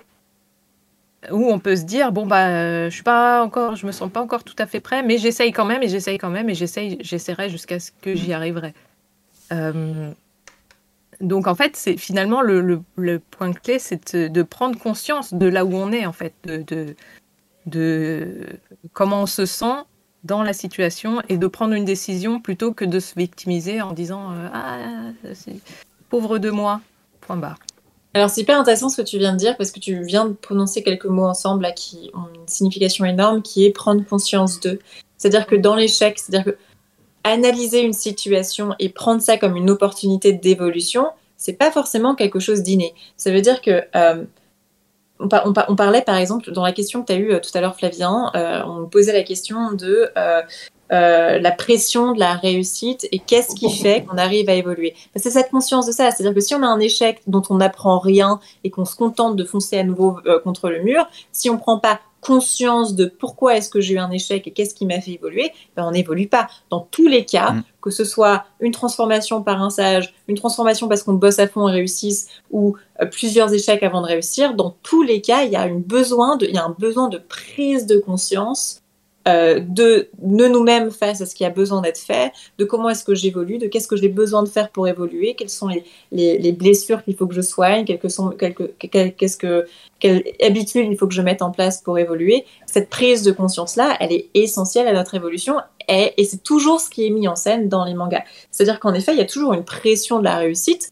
Alors, ce qui est intéressant aussi, c'est le, degré de cette pression-là. Est-ce que c'est pour sauver l'humanité? Est-ce que c'est parce que je veux être heureux? Est-ce que, dans tous les cas, on a, une réussite?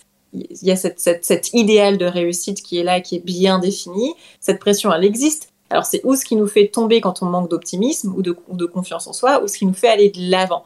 Dans tous les cas, la seule façon d'évoluer, c'est de prendre conscience de pourquoi est-ce que j'ai un échec, de prendre conscience de qu'est-ce qui manque, sur quoi est-ce que j'ai besoin de travailler, pour évoluer. Et ça, c'est toujours mis en, scène dans les mangas. Il y a toujours un moment donné où on prend conscience de ce qui manque et qui nous laisse évoluer. Alors, ou parce qu'on prend conscience nous-mêmes et qu'on se met à travailler, qu'on se fait aider, etc.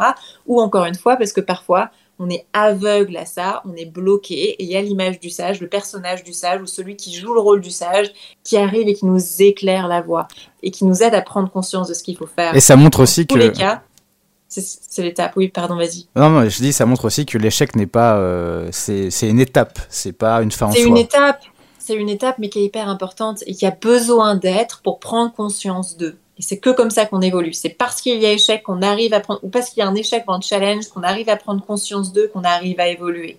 Soit qu'on le fasse tout seul, entouré, ou qu'on se fasse aider par une figure de sage. Donc, euh, la vie de tous les jours, ça peut être un thérapeute, ça peut être euh, un grand-parent, ça peut être quelle que soit la personne qui nous guide entouré de nos amis. Dans le manga, il y a toujours, c'est intéressant parce que ça, c'est toujours mis en scène. Il y a le challenge, la prise de conscience, l'évolution. C'est comme ça qu'on évolue. C'est comme ça qu'on trouve du positif dans une situation difficile et qu'on arrive à évoluer vers notre potentiel réussite. Bon. Pour, euh, pour, aller encore dans, ce que tu dis, pour et donner un exemple, euh, je vous ai parlé de, de, Kawato tout à l'heure dans, dans, dans Rookies. Moi, il a vraiment eu cet effet-là parce que il a vraiment eu l'effet de mentor. Alors, euh, bon, c'est un personnage fictif, il n'est pas là, c'est pas un mentor, euh, c'est pas un thérapeute, c'est pas, c'est pas de mon entourage, mais c'est la figure euh, qui va, qui va faire tellement écho que c'est, ça, redevient pour moi, voilà.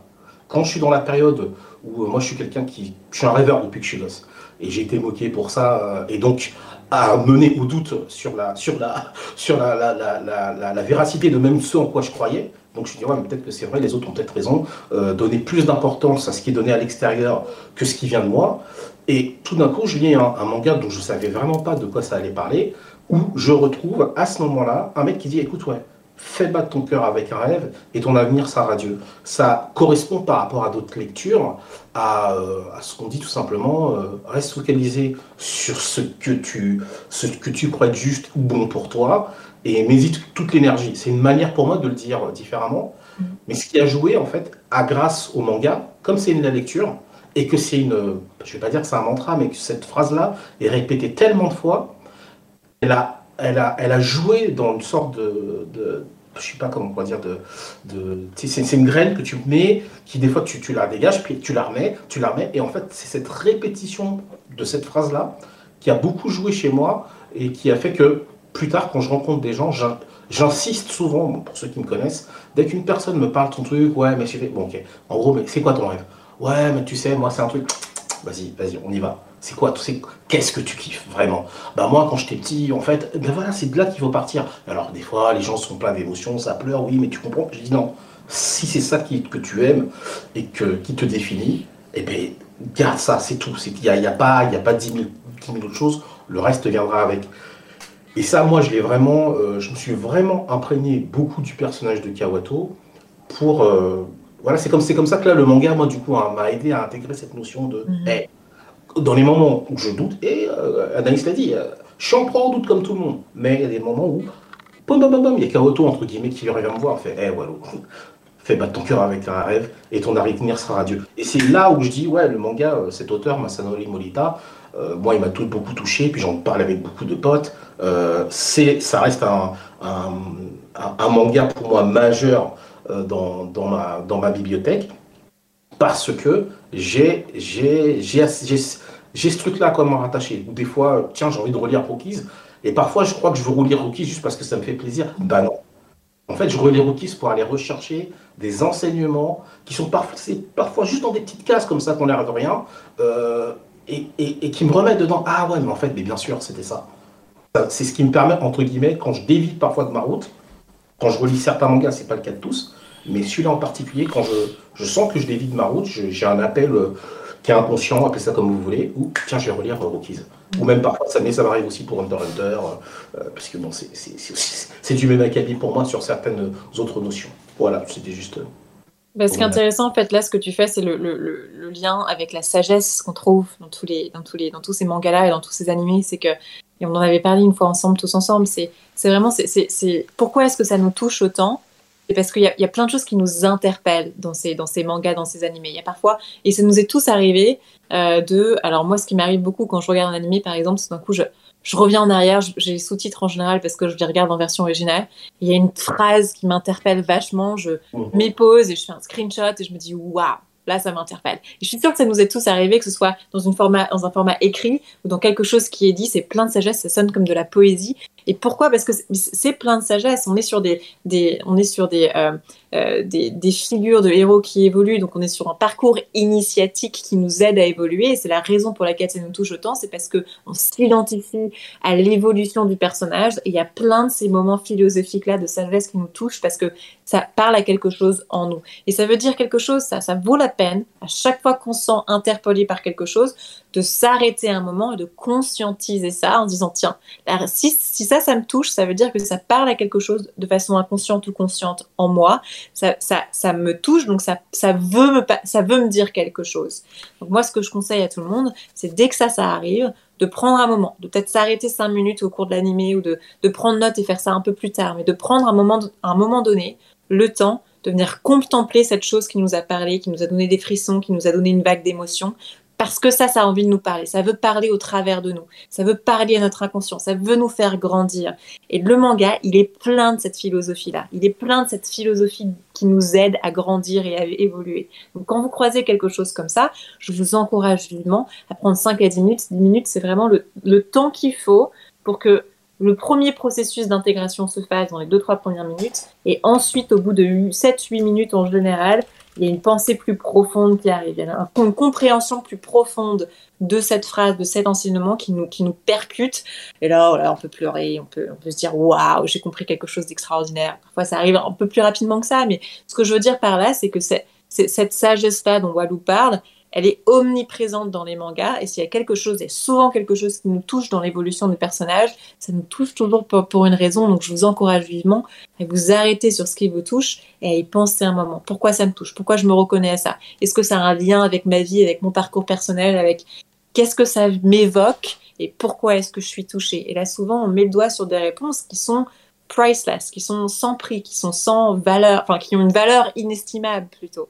Et ça, c'est très important. Je pense que c'est c'est ça, c'est ça, c'est extraordinaire le manga parce que c'est riche de tous ces enseignements-là. Parfois, ça semble même être un peu trop poétique. On se dit, on parlerait jamais comme ça dans la vie au quotidien. Et évidemment, on parlerait pas comme ça. C'est le petit Yoda de, ce manga en particulier qui nous parle, qui parle différemment que le reste. Et c'est pour ça que ça a de la valeur. C'est pour ça que c'est important. C'est parce que c'est très profond. Et si ça nous touche, ça vaut vraiment la peine de s'arrêter deux minutes et, d'y penser plus, plus en profondeur, plus en, plus en détail. D'ailleurs, je propose que pour la prochaine émission sur la confiance en soi, parce qu'on va en faire une autre. Bah, c'est sûr, c'est sûr. Eh, on, se, on se note euh, chacun euh, des petites citations, tout ça, de ce qu'on aura regardé ou lu. Là, j'en ai, mis, euh, j'en ai mis une pour. J'en ai mis une sur ce que je vous ai partagé à Wallo et à Saïd. C'est de, de, de Blue Period. C'est naturel de s'investir dans ce qui nous passionne Non. Et euh, Yuliki euh, nous dit euh, On ne parlerait pas comme ça, mais je note la phrase qui me touche justement. Et parfois, je les reformule. Et bah ouais, c'est exactement ce qu'on est en train de faire aussi pour donner plein de conseils. Mhm. Voilà, et du coup, bah, comme on arrive au à la fin de cette émission, bah, on, va, on, va continuer sur la lancée de, de l'émission zéro. Et Anaïs, je te propose de nous faire faire un petit exercice euh, de ton choix. Pour la confiance en soi. Bah, sur la confiance en soi. Pour, euh, ah, quand même. Alors, on va faire un petit exercice ensemble et tous les, tous les, toutes les personnes qui sont avec nous aujourd'hui vont pouvoir se mettre en condition et peut-être faire ce petit exercice avec nous, bien que ce soit, même si c'est du replay, euh, quel que soit le moment, l'instant vous regardez ce, euh, vous écoutez cette émission, vous pouvez faire cet exercice avec nous. Alors c'est un exercice qu'on va faire les yeux fermés et de préférence assis dans une position confortable.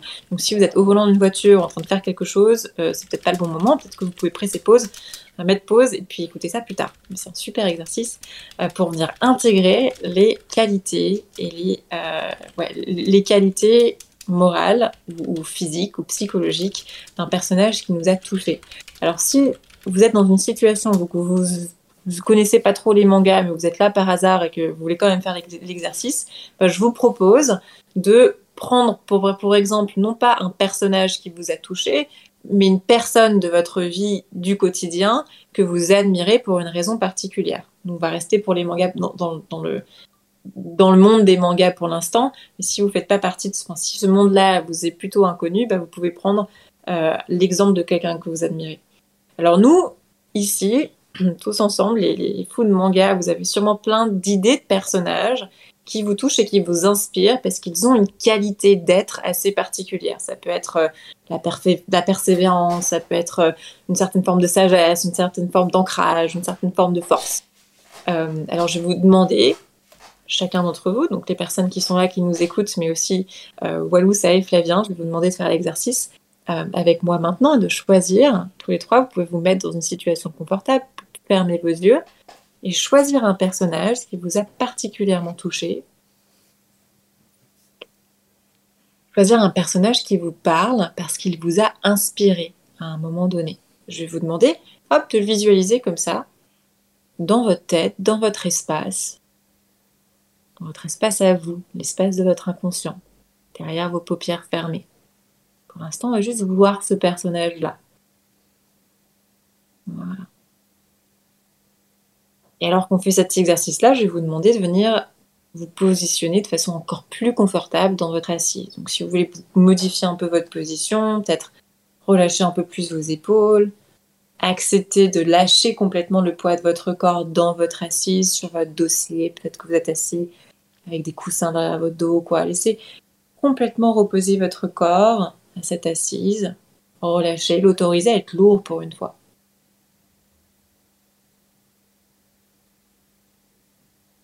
Commencez à respirer profondément, prendre de grandes inspires par le nez, laissez cette air descendre jusqu'en bas du ventre. Et expirez, l'air qui ressort par le même chemin. Et on remarque qu'à chaque fois qu'on expire, on peut autoriser le corps à se laisser devenir plus lourd encore. Chaque nouvelle expire, vous pouvez venir relâcher un peu plus les épaules, le poids des épaules vers le bas, le poids du dos vers l'arrière, le poids du bassin vers le bas, les pieds dans le sol. Vous pouvez laisser la mâchoire inférieure retomber un peu plus, se détacher de la, de la mâchoire supérieure, tomber un peu plus vers le bas, comme pour créer un peu plus de place à l'intérieur de la bouche.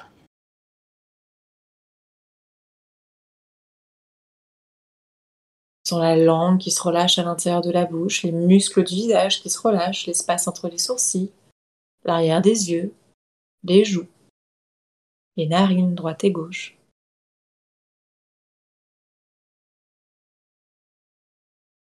Et dans cet état-là, on arrive à être un peu plus en contact avec ce personnage qu'on a choisi là. Je vais vous demander de le laisser briller dans votre esprit.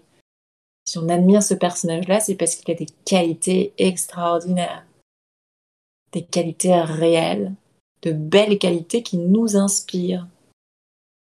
Que parfois on se dit que si on en avait un peu nous-mêmes, si on avait un peu de cette lumière-là, de cette qualité-là, bah, on serait un peu plus fort, ce serait super. Ça, je vais vous demander, alors, ou dans votre tête, de nommer cette qualité particulière que vous admirez tant en cette personne, en ce personnage. Ça peut être sa persévérance, sa force, sa sagesse, son pouvoir de quelque chose. Et cette qualité-là, je vais vous demander de la voir comme une jolie lumière à l'intérieur de leur poitrine. Comme une belle lumière précieuse, c'est comme un don, un pouvoir magique qu'ils ont à l'intérieur d'eux. On va venir la visualiser, visualiser ce pouvoir à l'intérieur de leur poitrine, comme une très jolie lumière. Et peut-être que cette lumière, elle a une couleur particulière. Je vais vous demander d'observer ça. Et d'observer, remarquer comme naturellement, cette lumière, plus on l'observe et plus elle devient brillante.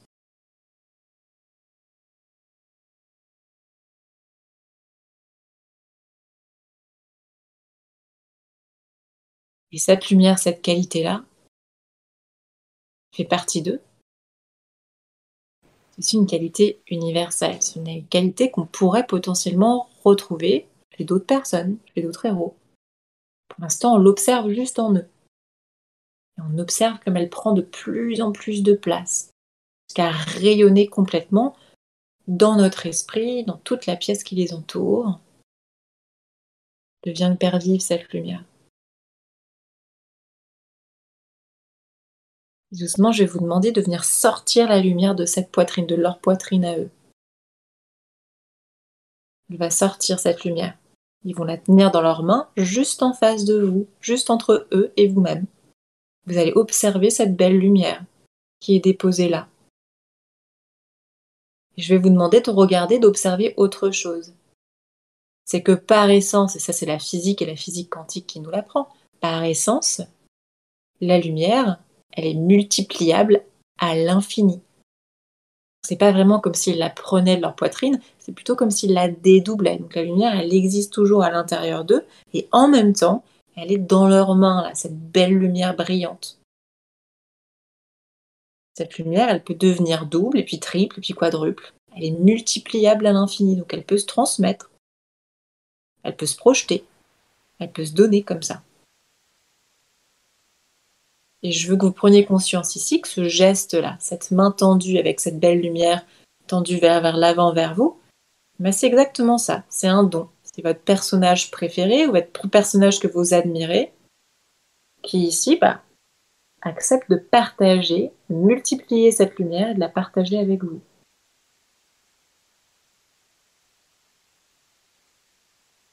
Je veux que vous vous concentriez sur cette lumière là dans cette main, cette belle lumière qui peut-être a une couleur. Je vais vous demander d'intensifier le degré de cette luminosité pour qu'elle soit parfaitement lumineuse, parfaitement belle. C'est peut-être déjà le cas. si vous voulez, si vous éprouvez le désir de l'intensifier, de l'embellir encore plus, pour qu'elle soit exactement parfaite, ben faites-le. Une très belle lumière, très grande, parfaite, parfaite telle qu'elle est. Super.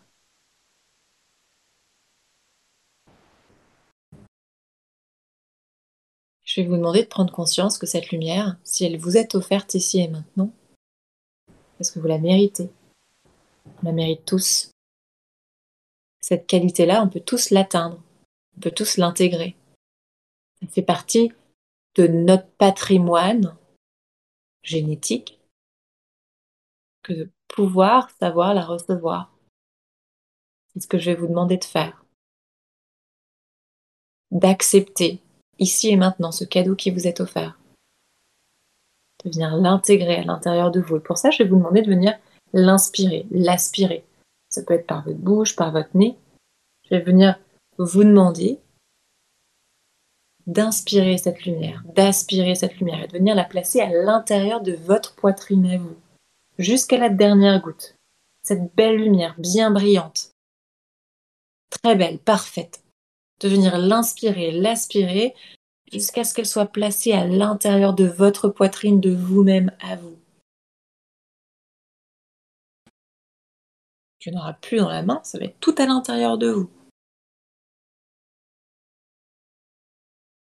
Et vous allez la placer à l'intérieur, bien au chaud dans votre poitrine. Et la voir, la visualiser, la ressentir à l'intérieur de vous. Ce que ça fait que d'avoir cette belle lumière à l'intérieur, cette force nouvelle, inspirée, partagée par votre personnage, ou préféré ou admiré de sentir cette belle lumière qui resplendit à l'intérieur de votre poitrine. Qu'est-ce que ça fait de l'avoir à l'intérieur de vous? Comment vous vous sentez quand vous avez ça à l'intérieur de vous? Cette nouvelle force-là, cette qualité qu'on a potentiellement nommée tout à l'heure. Peut-être que vous pouvez la nommer encore et prendre conscience. Cette lumière désormais, elle est à l'intérieur de vous, de votre poitrine. Elle rayonne depuis l'intérieur. Peut-être que vous pouvez remarquer qu'avec cette lumière à l'intérieur, bah, vous vous sentez un peu différent, peut-être un peu plus plein. Peut-être que naturellement votre position a envie de changer un petit peu, de se redresser, de devenir plus grande. Parfois ça fait des petites choses comme ça. Parfois c'est juste chaleureux. Parfois c'est ça pétille à l'intérieur. Parfois ça nous fait simplement nous sentir bien, en sécurité, calme, peut-être puissant. Puis je vais vous demander à nouveau d'observer en face de vous et d'observer votre personnage là, avec sa belle lumière à l'intérieur de lui. Et vous, en face de lui, en miroir, avec votre belle lumière à l'intérieur. Ce personnage qui vous sourit, est-ce que vous partagez quelque chose de spécial désormais? Une certaine sagesse, une certaine expérience, une certaine force.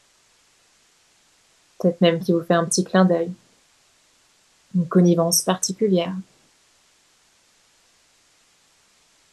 Je vais vous demander maintenant de venir inspirer, d'expirer, de venir prendre quelques respirations pour vivre, savoir ce que ça fait de vivre avec cette lumière à l'intérieur. Donc respirer, voir ce que ça fait de respirer avec cette belle lumière à l'intérieur. Alors que vous respirez, vous allez reprendre conscience de l'espace qui vous entoure et prendre conscience que c'est toujours vous dans cette même pièce, mais avec une force supérieure, une force complémentaire à l'intérieur de vous. Que peut-être que vous occupez l'espace de la pièce un peu différemment. Peut-être que vous rayonnez dans cet espace un peu différemment que tout à l'heure. Ou carrément différemment. Ou beaucoup différemment.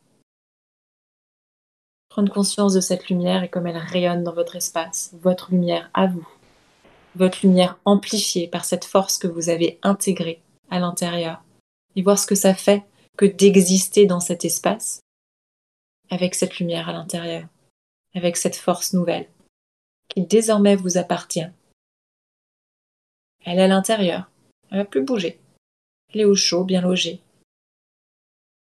Dès que vous en aurez envie dans le futur, allez vous suffira de fermer les yeux de voir à nouveau cette lumière, de la ressentir, pour vous rappeler de votre force dans les jours à venir. Puis plus vous ferez ça, plus vous aurez conscience de cette présence à l'intérieur, plus vous existerez fort de cette lumière à l'intérieur, sans avoir besoin de rien faire.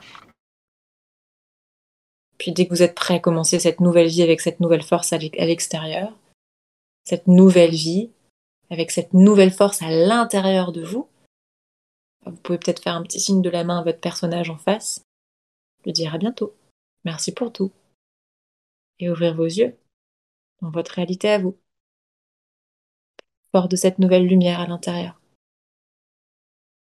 Tout simplement. Et vous êtes prêt Vous ouvrez les yeux dans votre nouveau vous. Ok.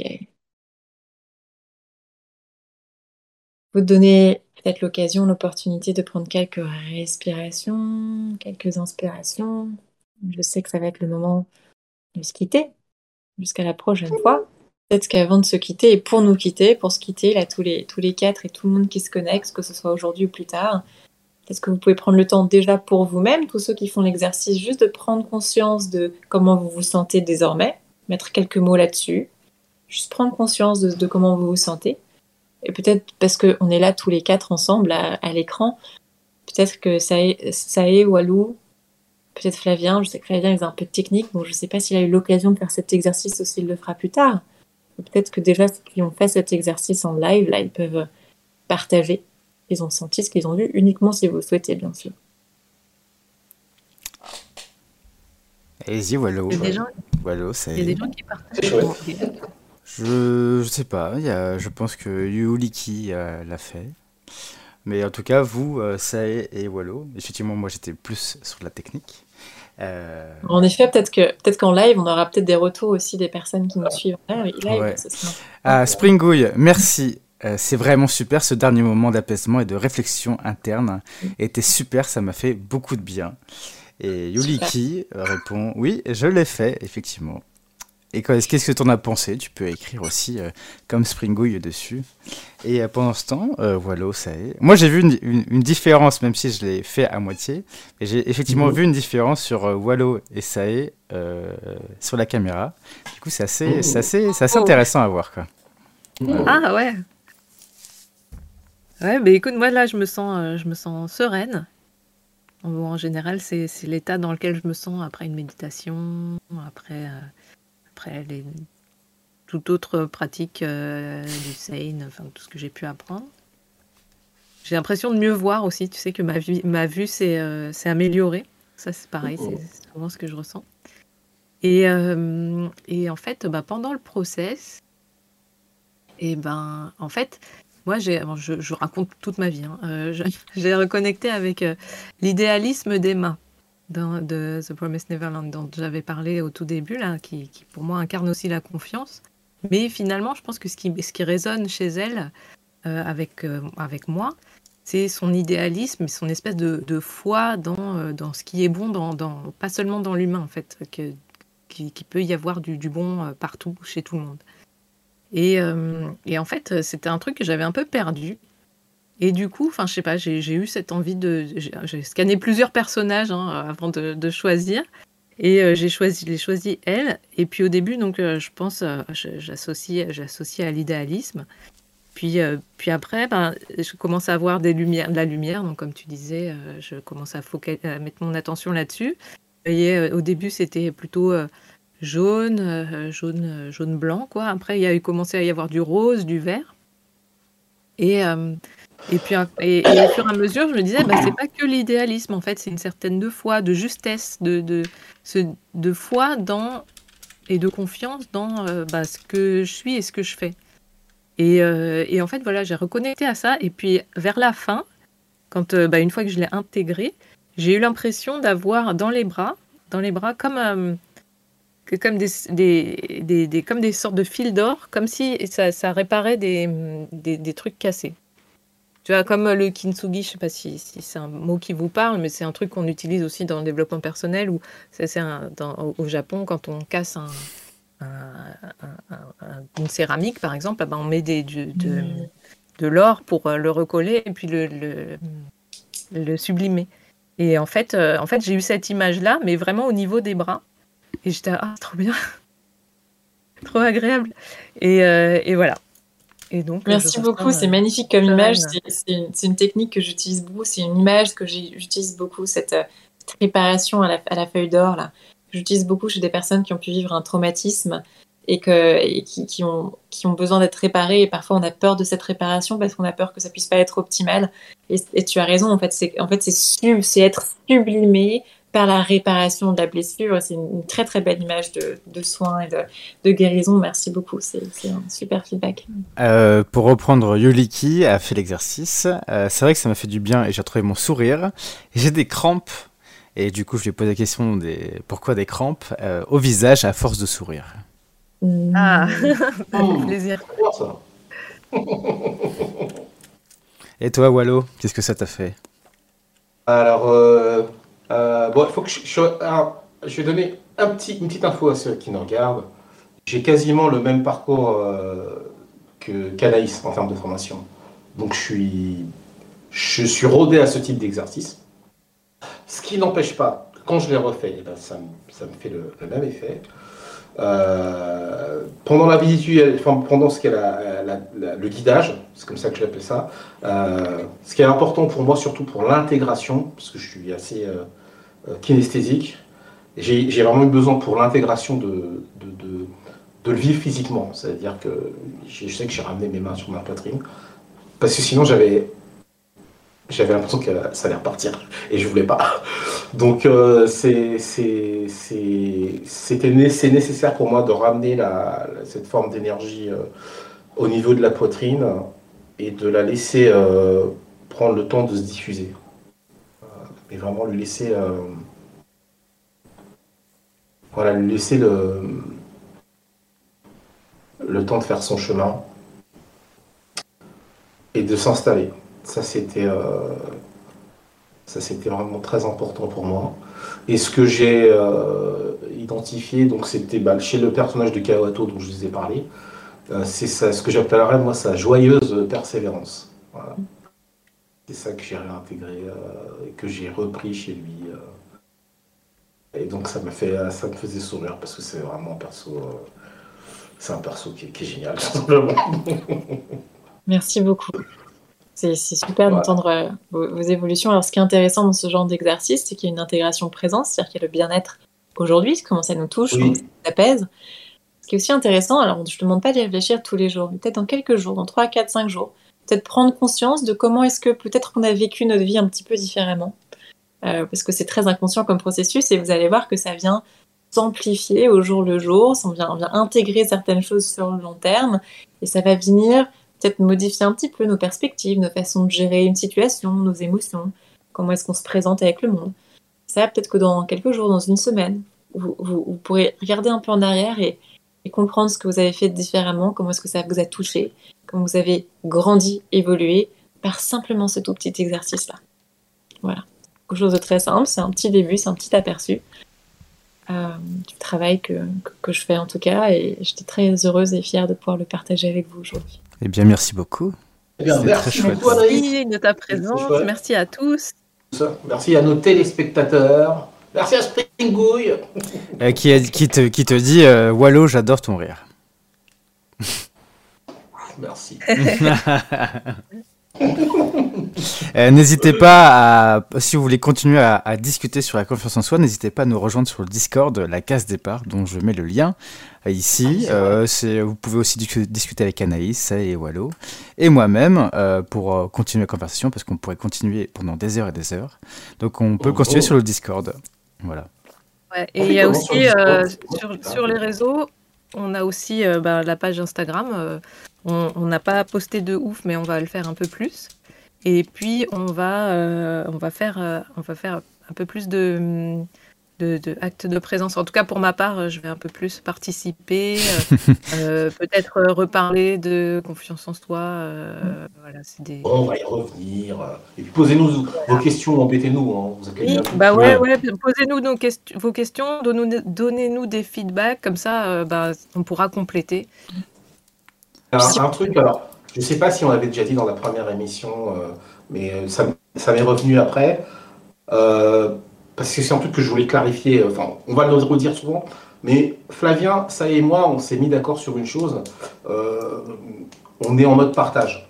C'est-à-dire que pour nous, c'est, enfin moi, c'est la, la, définition que j'ai du partage, c'est voilà, on a nos expériences, on a pour certains par rapport à d'autres une certaine avance, mais voilà, on, partage. Vous prenez, vous prenez, vous prenez pas, c'est pas la fin du monde.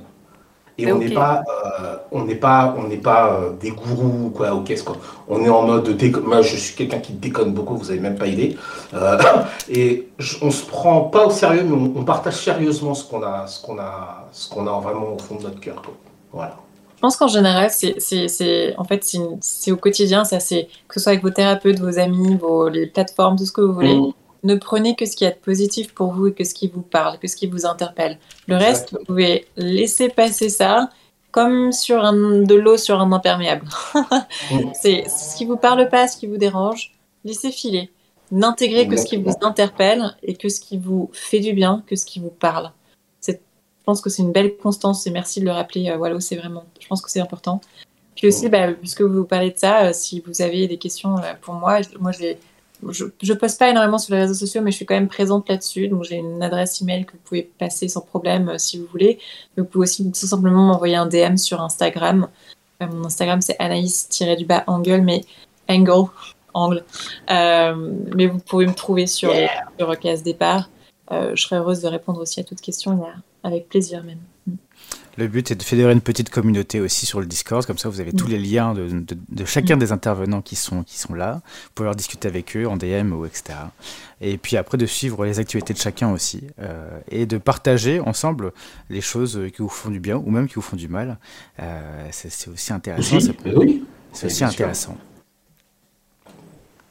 Ça y est, je te laisse euh, le, mot de la fin. Et eh bien, sur ce, bah, à, bientôt sur Discord ou sur, sur les réseaux.